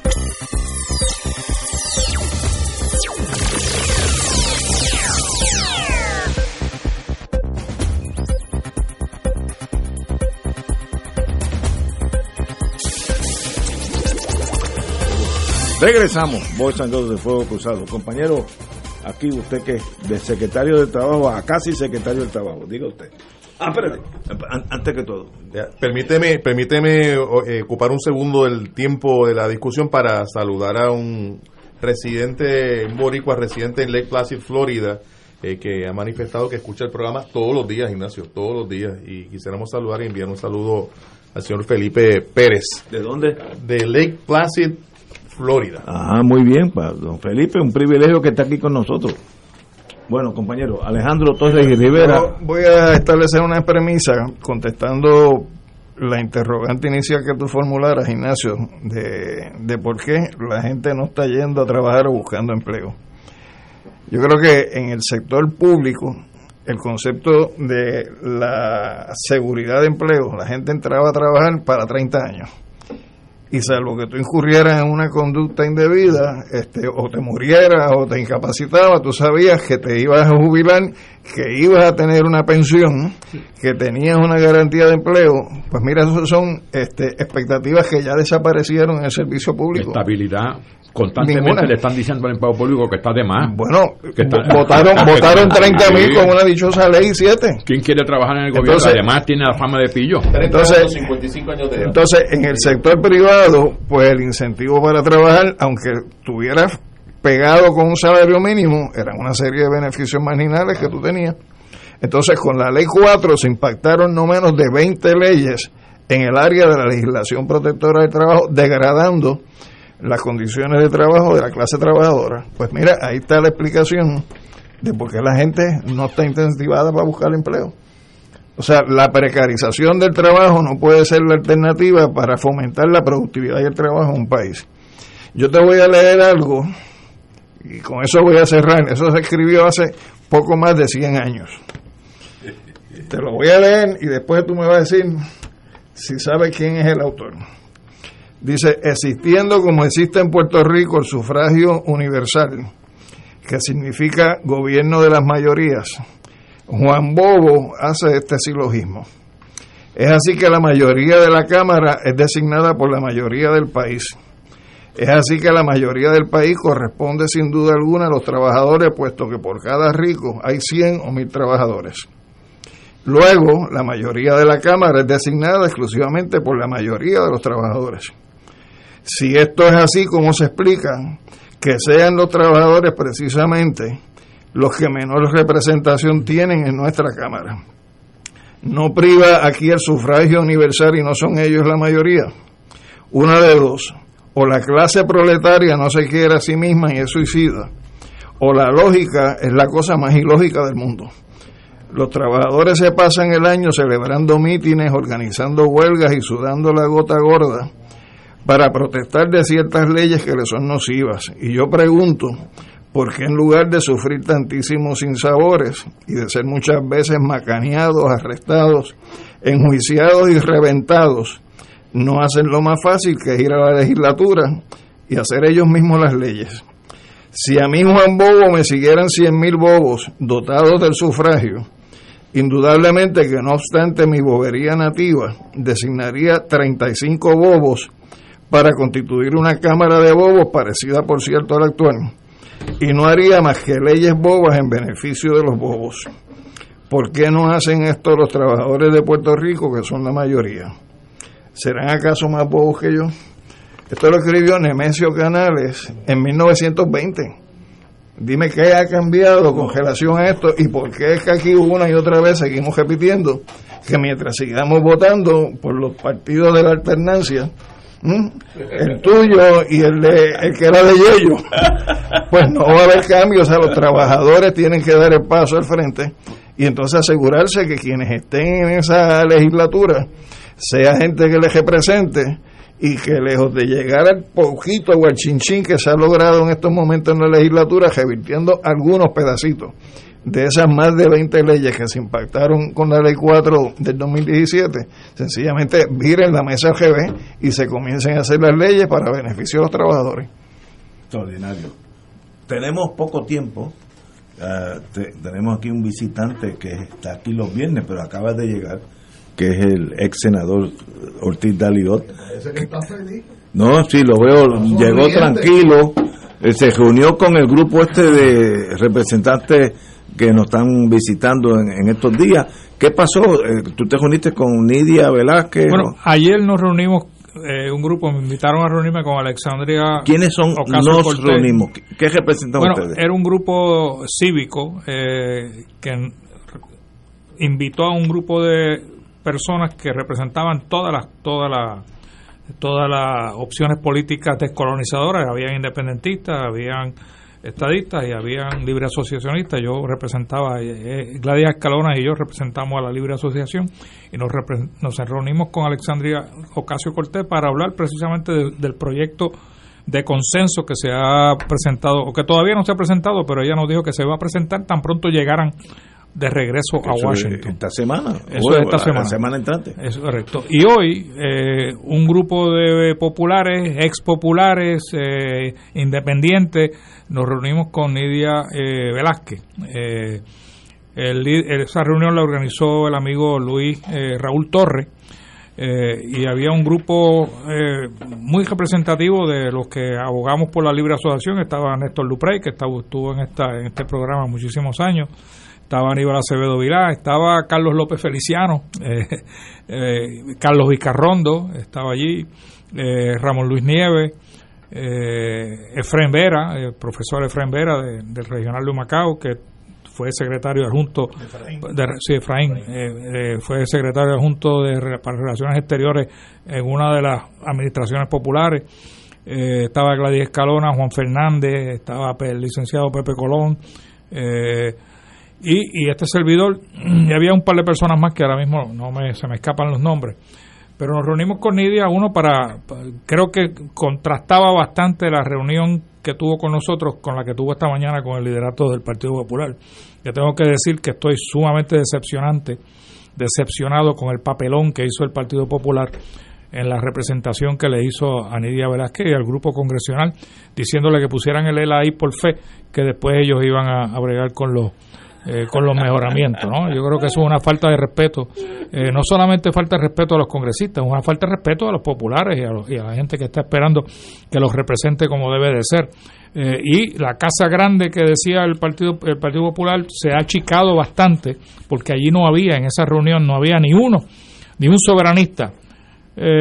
Tatito fue quizás el que trajo el punto de que Lela tenía que ser territorial y no, y no colonial, pero los demás no. O sea, eh, y me da lástima, pues hay personas allí que yo aprecio, eh, pero no representaron en realidad a todo el Partido Popular, porque como dijo Nidia cuando salió de Fortaleza, o, en la conferencia de prensa de Fortaleza ayer, el, el Partido Popular está dividido.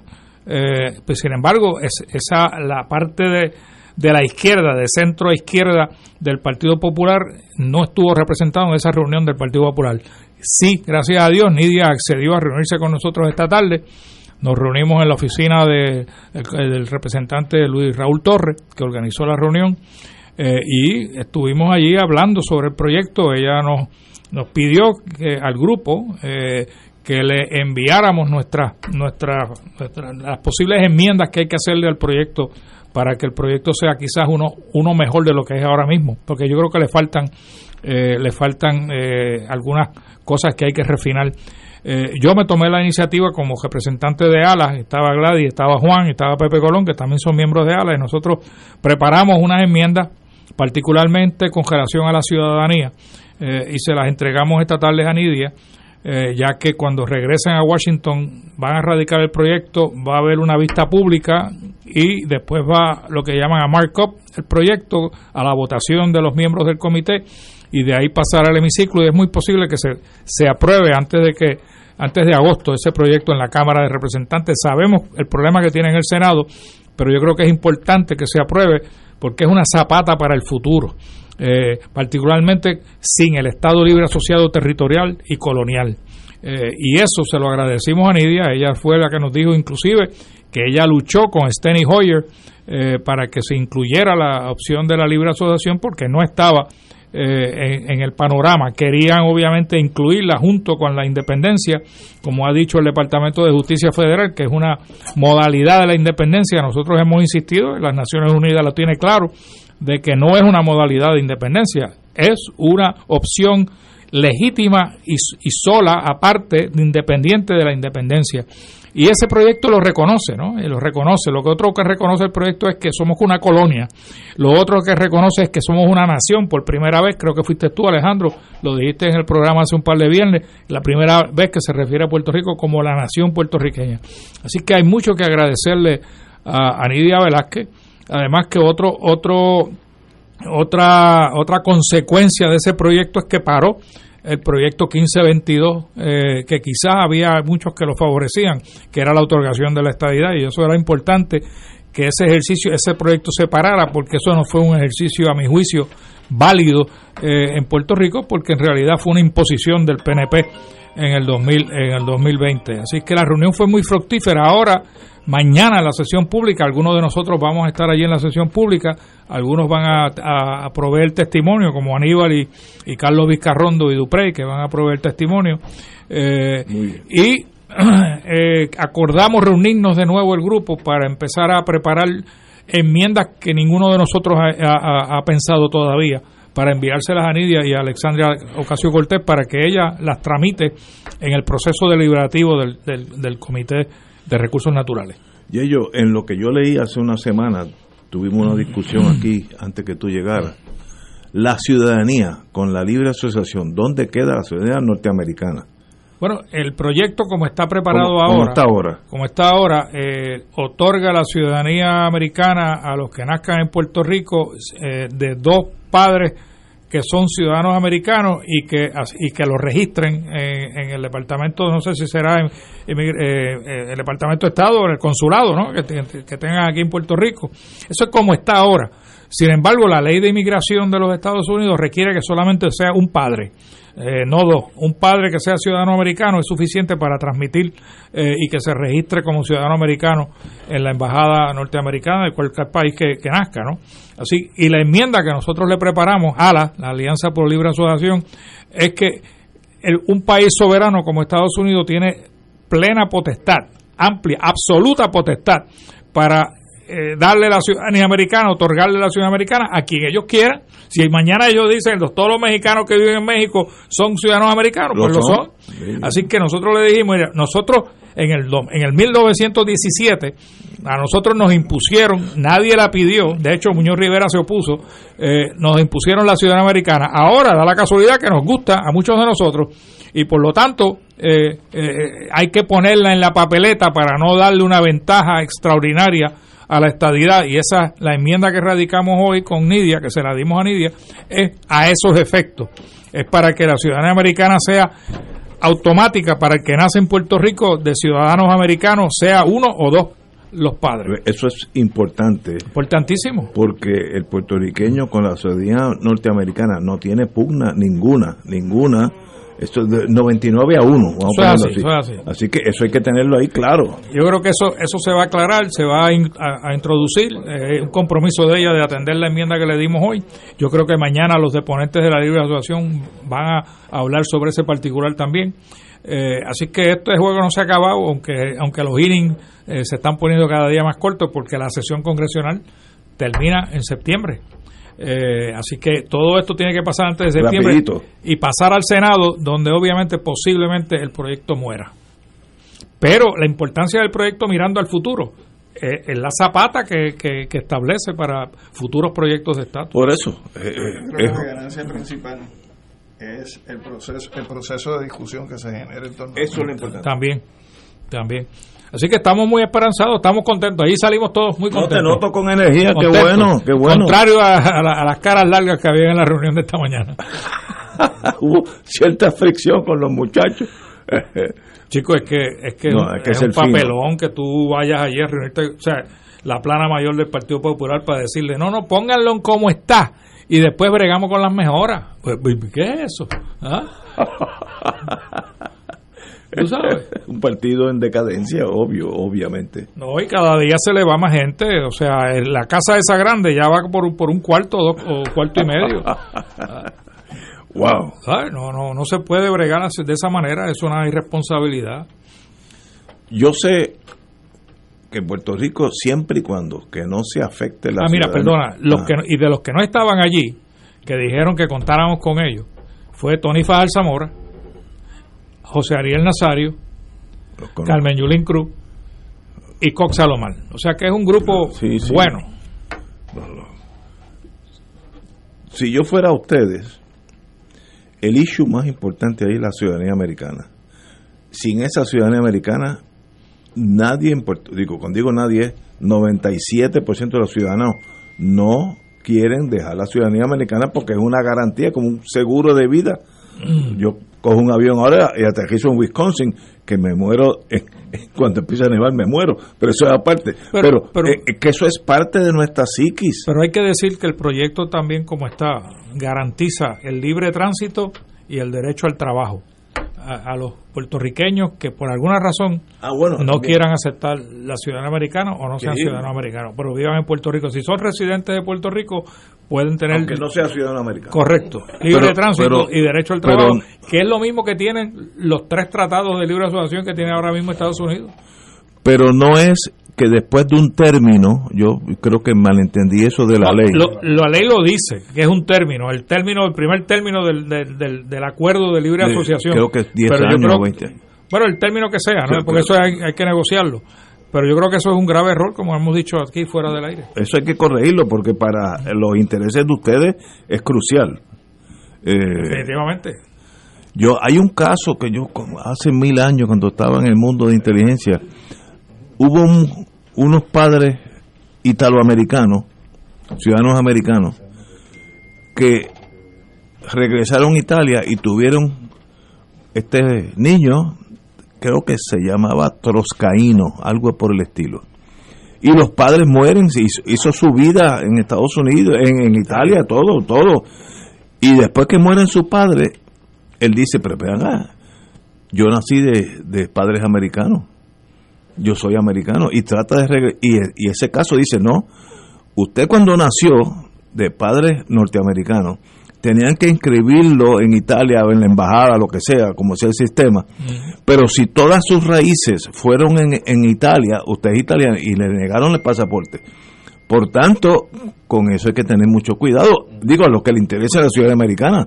Pues eso es frágil también, tú sabes. Y por eso es que la enmienda que le presentamos a Nidia hoy es que sea automático, como es ahora, por nacimiento. Sí, yo nací americano. Eh, y yo- y yo no veo cuál va a ser, no creo que vaya a ser problema, particularmente porque yo presiento eh, que la mayoría del Congreso no quiere darle o proveer la estadidad para Puerto Rico. Así que si No, no, me digas eso un viernes por la tarde, hermano. que- pero no, lo- tú me das un golpe ahí. Pero la ventaja que tenemos, Ignacio, hace dos viernes, aquí tú dijiste, si te daban esas dos alternativas, independencia y libre asociación, tú votabas Ah, no, por pues, libre asociación. muchacho, eso es un quitado. Eso- tú le preguntaste. Así que Eso es un quitado. estamos ahí, no hay problema. Todavía vamos a tener esa relación. Qué bueno. Y ellos. Ya pronto entrarás en la casa de ellos. No, o sea, que ahora un- dos cuartos, pero se puede No, se va expandiendo la casa nuestra. Eh, Ignacio, perdóname, no, no quiero, me parece que el tema es importante, pero quisiera compartir que acababa de, de bajar un parte de prensa informando que el Tribunal de Apelaciones de aquí de Puerto Rico determinó que la colegiación compulsoria a la que participan los médicos cirujanos eh, resulta inconstitucional, por tanto eh, están declarando inconstitucional la, la colegiación compulsoria para los médicos en Puerto Rico. Como pasó con los Con los abogados. abogados, con los eh, mecánicos. y los- exactamente. Es Eh, noticia que acaba de bajar ahora. No, que- no quería distraer, distraer la discusión, pero me parece importante señalarlo como ¿Fue el noticia. primer circuito? No, el Tribunal de Apelaciones de, Puerto, Puerto Rico, Rico. De Puerto Rico, sí. Bueno, ahora irá el Supremo. Ahora, si se mantiene la descolegiación compulsoria de, de nuestro colegio de abogados, lo mismo aplica a, los, a todo el mundo. Sí, sería igual para todo el mundo. Eh, Debe ser igual, que nadie pertenece a El nada. mismo argumento. El mismo, la misma, es más, Es el mismo argumento que aplicaron en el caso de Janus para los sindicatos. La premisa de que la primera enmienda reconoce el derecho de asociación y de no asociación. Por lo tanto, no puede haber colegiación compulsoria y no puede haber contradice. eh, una cláusula que obligue a que alguien tenga que estar dentro de un sindicato.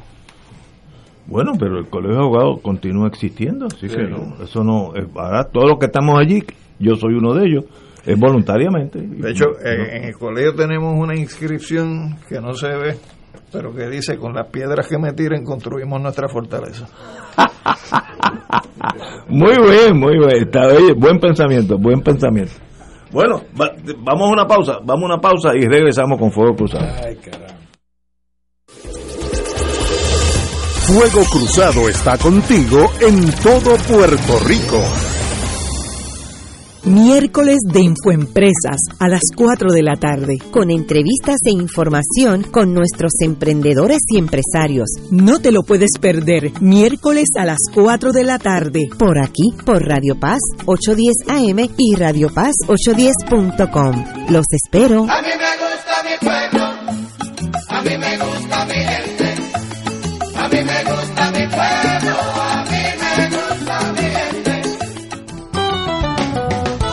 Escucha los sábados a las 5 de la tarde para servirte un programa del Colegio de Profesionales del Trabajo Social de Puerto Rico con los temas de interés a la comunidad.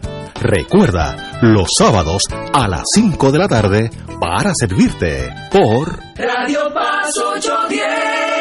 Radio Paz te ofrece el mejor motivo para levantarte temprano y disfrutar el comienzo de un nuevo día de lunes a viernes con Enrique Liboy y Radio Paz en la mañana. La dosis perfecta de noticias, deportes y éxitos musicales de todos los tiempos, humor y curiosidades, calendario de actividades y tus peticiones musicales por el 787-300-4982. Conéctate con el 810 AM de lunes a viernes con Enrique Liboy y Radio Paz en la mañana. El Consejo de Acción Social Arquidiocesano CASA presenta su programa radial Casa de Todos, difundiendo el mensaje de la doctrina social de la Iglesia cada martes a las 11 de la mañana por aquí por Radio Paz 810 AM. Conoce este instrumento que utiliza los valores y principios del Evangelio para analizar nuestra actualidad social. Velamos por la dignidad del ser humano.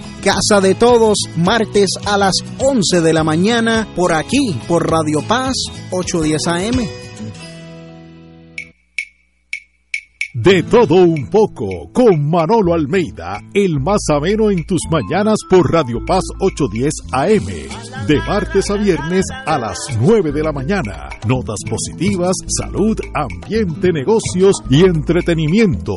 De todo un poco. Martes a viernes por Radio Paz. ¡Estamos vivos! Y ahora continúa Fuego Cruzado.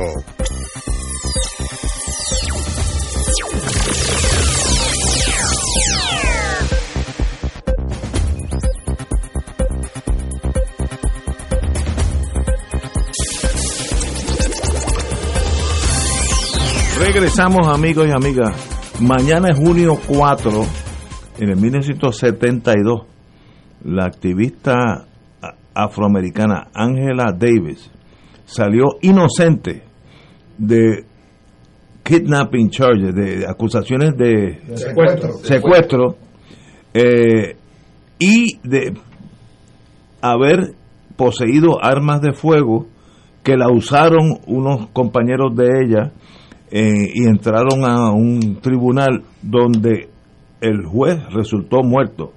Agosto 7 del 1970 su defensa fue que ella no conocía que los rifles iban a ser eh, usados criminalmente. Y el jurado lo encontró inocente lo cual habla bien de ese jurado. Estos loquitos se llevaron esa armas le entraron a tiro a un juez pero a la misma vez salió inocente de, de- de secuestro eh, y eso demuestra que el jurado es bien Y hace poco bien en Puerto importante. Rico, Angela Davis. Ah, sí, todavía vive. Sí, estuvo en Puerto Rico. Recuerdo haber participado en una reunión, cinco- una mujer que articula muy 50 bien. años, el es una académica ahora en este momento. hoy la lincha. ¿Pero vino al colegio Sí, sí, Sí, sí. el colegio de abogados, sí. Sí, sí. Eh. Lo que dice Ruiz Delgado Saya es muy cierto. Si pasa este acto hoy, la linchan. Si sale viva de su casa, va a empezar. Este, yo sé que después se tornó la policía de Los Ángeles, empezaron a eliminar eh, por cualquier excusa los los Black Angels, ¿cómo se llamaban? Los, Panteras negras. las Black Panthers y hubo muchos incidentes donde provocaron un incidente donde le pegaron un tiro a un a alguien que iba por me acuerdo uno de los dirigentes iba en su carrito un Volkswagen lo pararon por una infracción de tránsito y cuando salió el carro le metieron cuatro tiros porque iba a agredir embuste era un- una cosa eh, una, una época bien bien difícil estuvieron presos hasta recientemente. Sí. Y ella misma tuvo que refugiarse fuera de los Estados Unidos. Eh, eh, Angela Davis. Angela Davis. Yo no, no, no me acuerdo, pero yo, yo me acuerdo de ella. Ah, Ella estuvo en Cuba un tiempo y no, no, no sabía eso. Bueno, anyway. Bueno, eh, ma- ma- las malas noticias para irnos ya y darnos un coñac en cuanto llegue a casa. La Jennifer González, la comisionada residente, dice, reitera que va el recorte del pan. En Puerto Rico eso afecta a un 40% de la población y estábamos, estábamos recibiendo un porcentaje como un 20% más, dado la pandemia y los terremotos y toda esa cosa. Eh, y eso se acaba ahora en junio. Así que en julio, ayer lo- yo leí que eso representaba como 80 millones, no sé si al mes o al año, Mensuales, sí. mensuales, eh, para comida. Así que los supermercados y las tiendas que venden alimentos tienen que ya prepararse para ese, ese golpe que es un montón de millones de pesos al mes. Lo que usualmente pasa, dada mi pequeña experiencia en pueblos, es que la gente sustituye alimentos. En vez de eh, comprar Chateaubriand, que vale 14 dólares la hora, pues compro babilla. Se venden más las pastas, espagueti, etcétera. Pero es que todos los precios de la- los alimentos han aumentado. Aumentado. O sea, que, que no solamente es la pérdida de este dinero, Bueno. que era todo mucho más caro en el supermercado. Yo diría, yo compro cada tres semanas, nosotros somos dos en casa, mi esposa y yo, compramos más o menos lo mismo. Y yo cuando voy al PX, pues compro, me salía en 160 pesos. Fui hace dos días, me salió en casi 200. Pues ese, ese, ese 40, no es que compré ot- otras cosas, compré la misma cosa, pero me valen 40 pesos más. Pues eso va disminuyendo el, el dinero del puertorriqueño. Y este golpe al pan es extraordinariamente duro, pero tampoco podemos tener una sociedad que solamente vive de lo que manda Estados Unidos. Así que no, no, no sé qué solución tiene este problema, excepto a, apretarnos más la correa. Compañero, usted. Mira, realmente lo que están recortando es lo que se incrementó como resultado de la pandemia.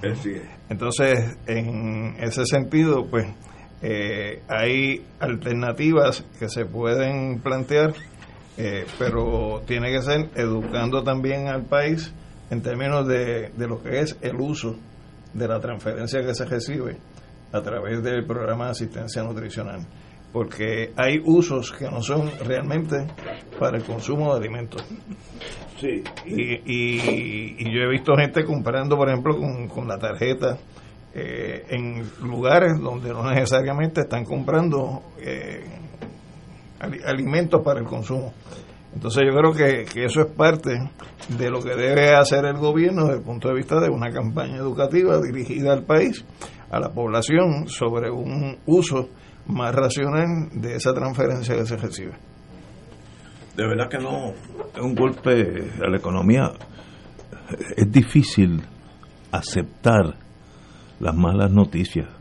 Cuando un médico, yo me acuerdo la primera vez que, que yo fui a Rupert Road y me dijeron que yo tenía cáncer del colon, y este americano no sabe lo que está hablando, y salí directamente, fui a, un doctor local y y me estuvo hasta ahora nos reímos porque yo le dije tú no estás hablando con el americano porque me dijo las mismas palabras me hizo el mismo examen y llegó a la misma Y, pues, tú estás en, en conversaciones con el de Rupert Roth yo no sé qué pero por tanto al ser humano le hace difícil aceptar la realidad. La realidad es que nosotros estamos muy mal eh, económicamente. Vamos a estar peor dentro de poco eh, cuando se ven todas las ayudas de FEMA y todas esas cosas, Puerto Rico de qué vive, pues no sé, seramos como, esos países que todo el mundo, yo tuve algo de experiencia en Italia, el, el siciliano que nace hoy está pensando para dónde se va a ir cuando tenga 16, 17 años, es, es- es casi parte de la cultura, nosotros vamos por ahí mismo, porque no vamos a estar mejor de lo que estábamos antes. No, pero hay un plan económico que Sidre divulgó con cinco ejes, que se supone que cada eje traiga muchos empleos. ¿no? Muy bien, yo espero que triunfe totalmente. Y el. El- y el ELA. Con esas palabras nos vemos. Eh, Yeyo, muchas gracias por venir aquí. Sé, sé que estuviste ajetreado, pero llegaste aquí. Al doctor Ruy Delgado Saya, como siempre, un privilegio tenerte aquí. Siempre, siempre un placer. Señores, tenemos que irnos hasta, hasta el lunes.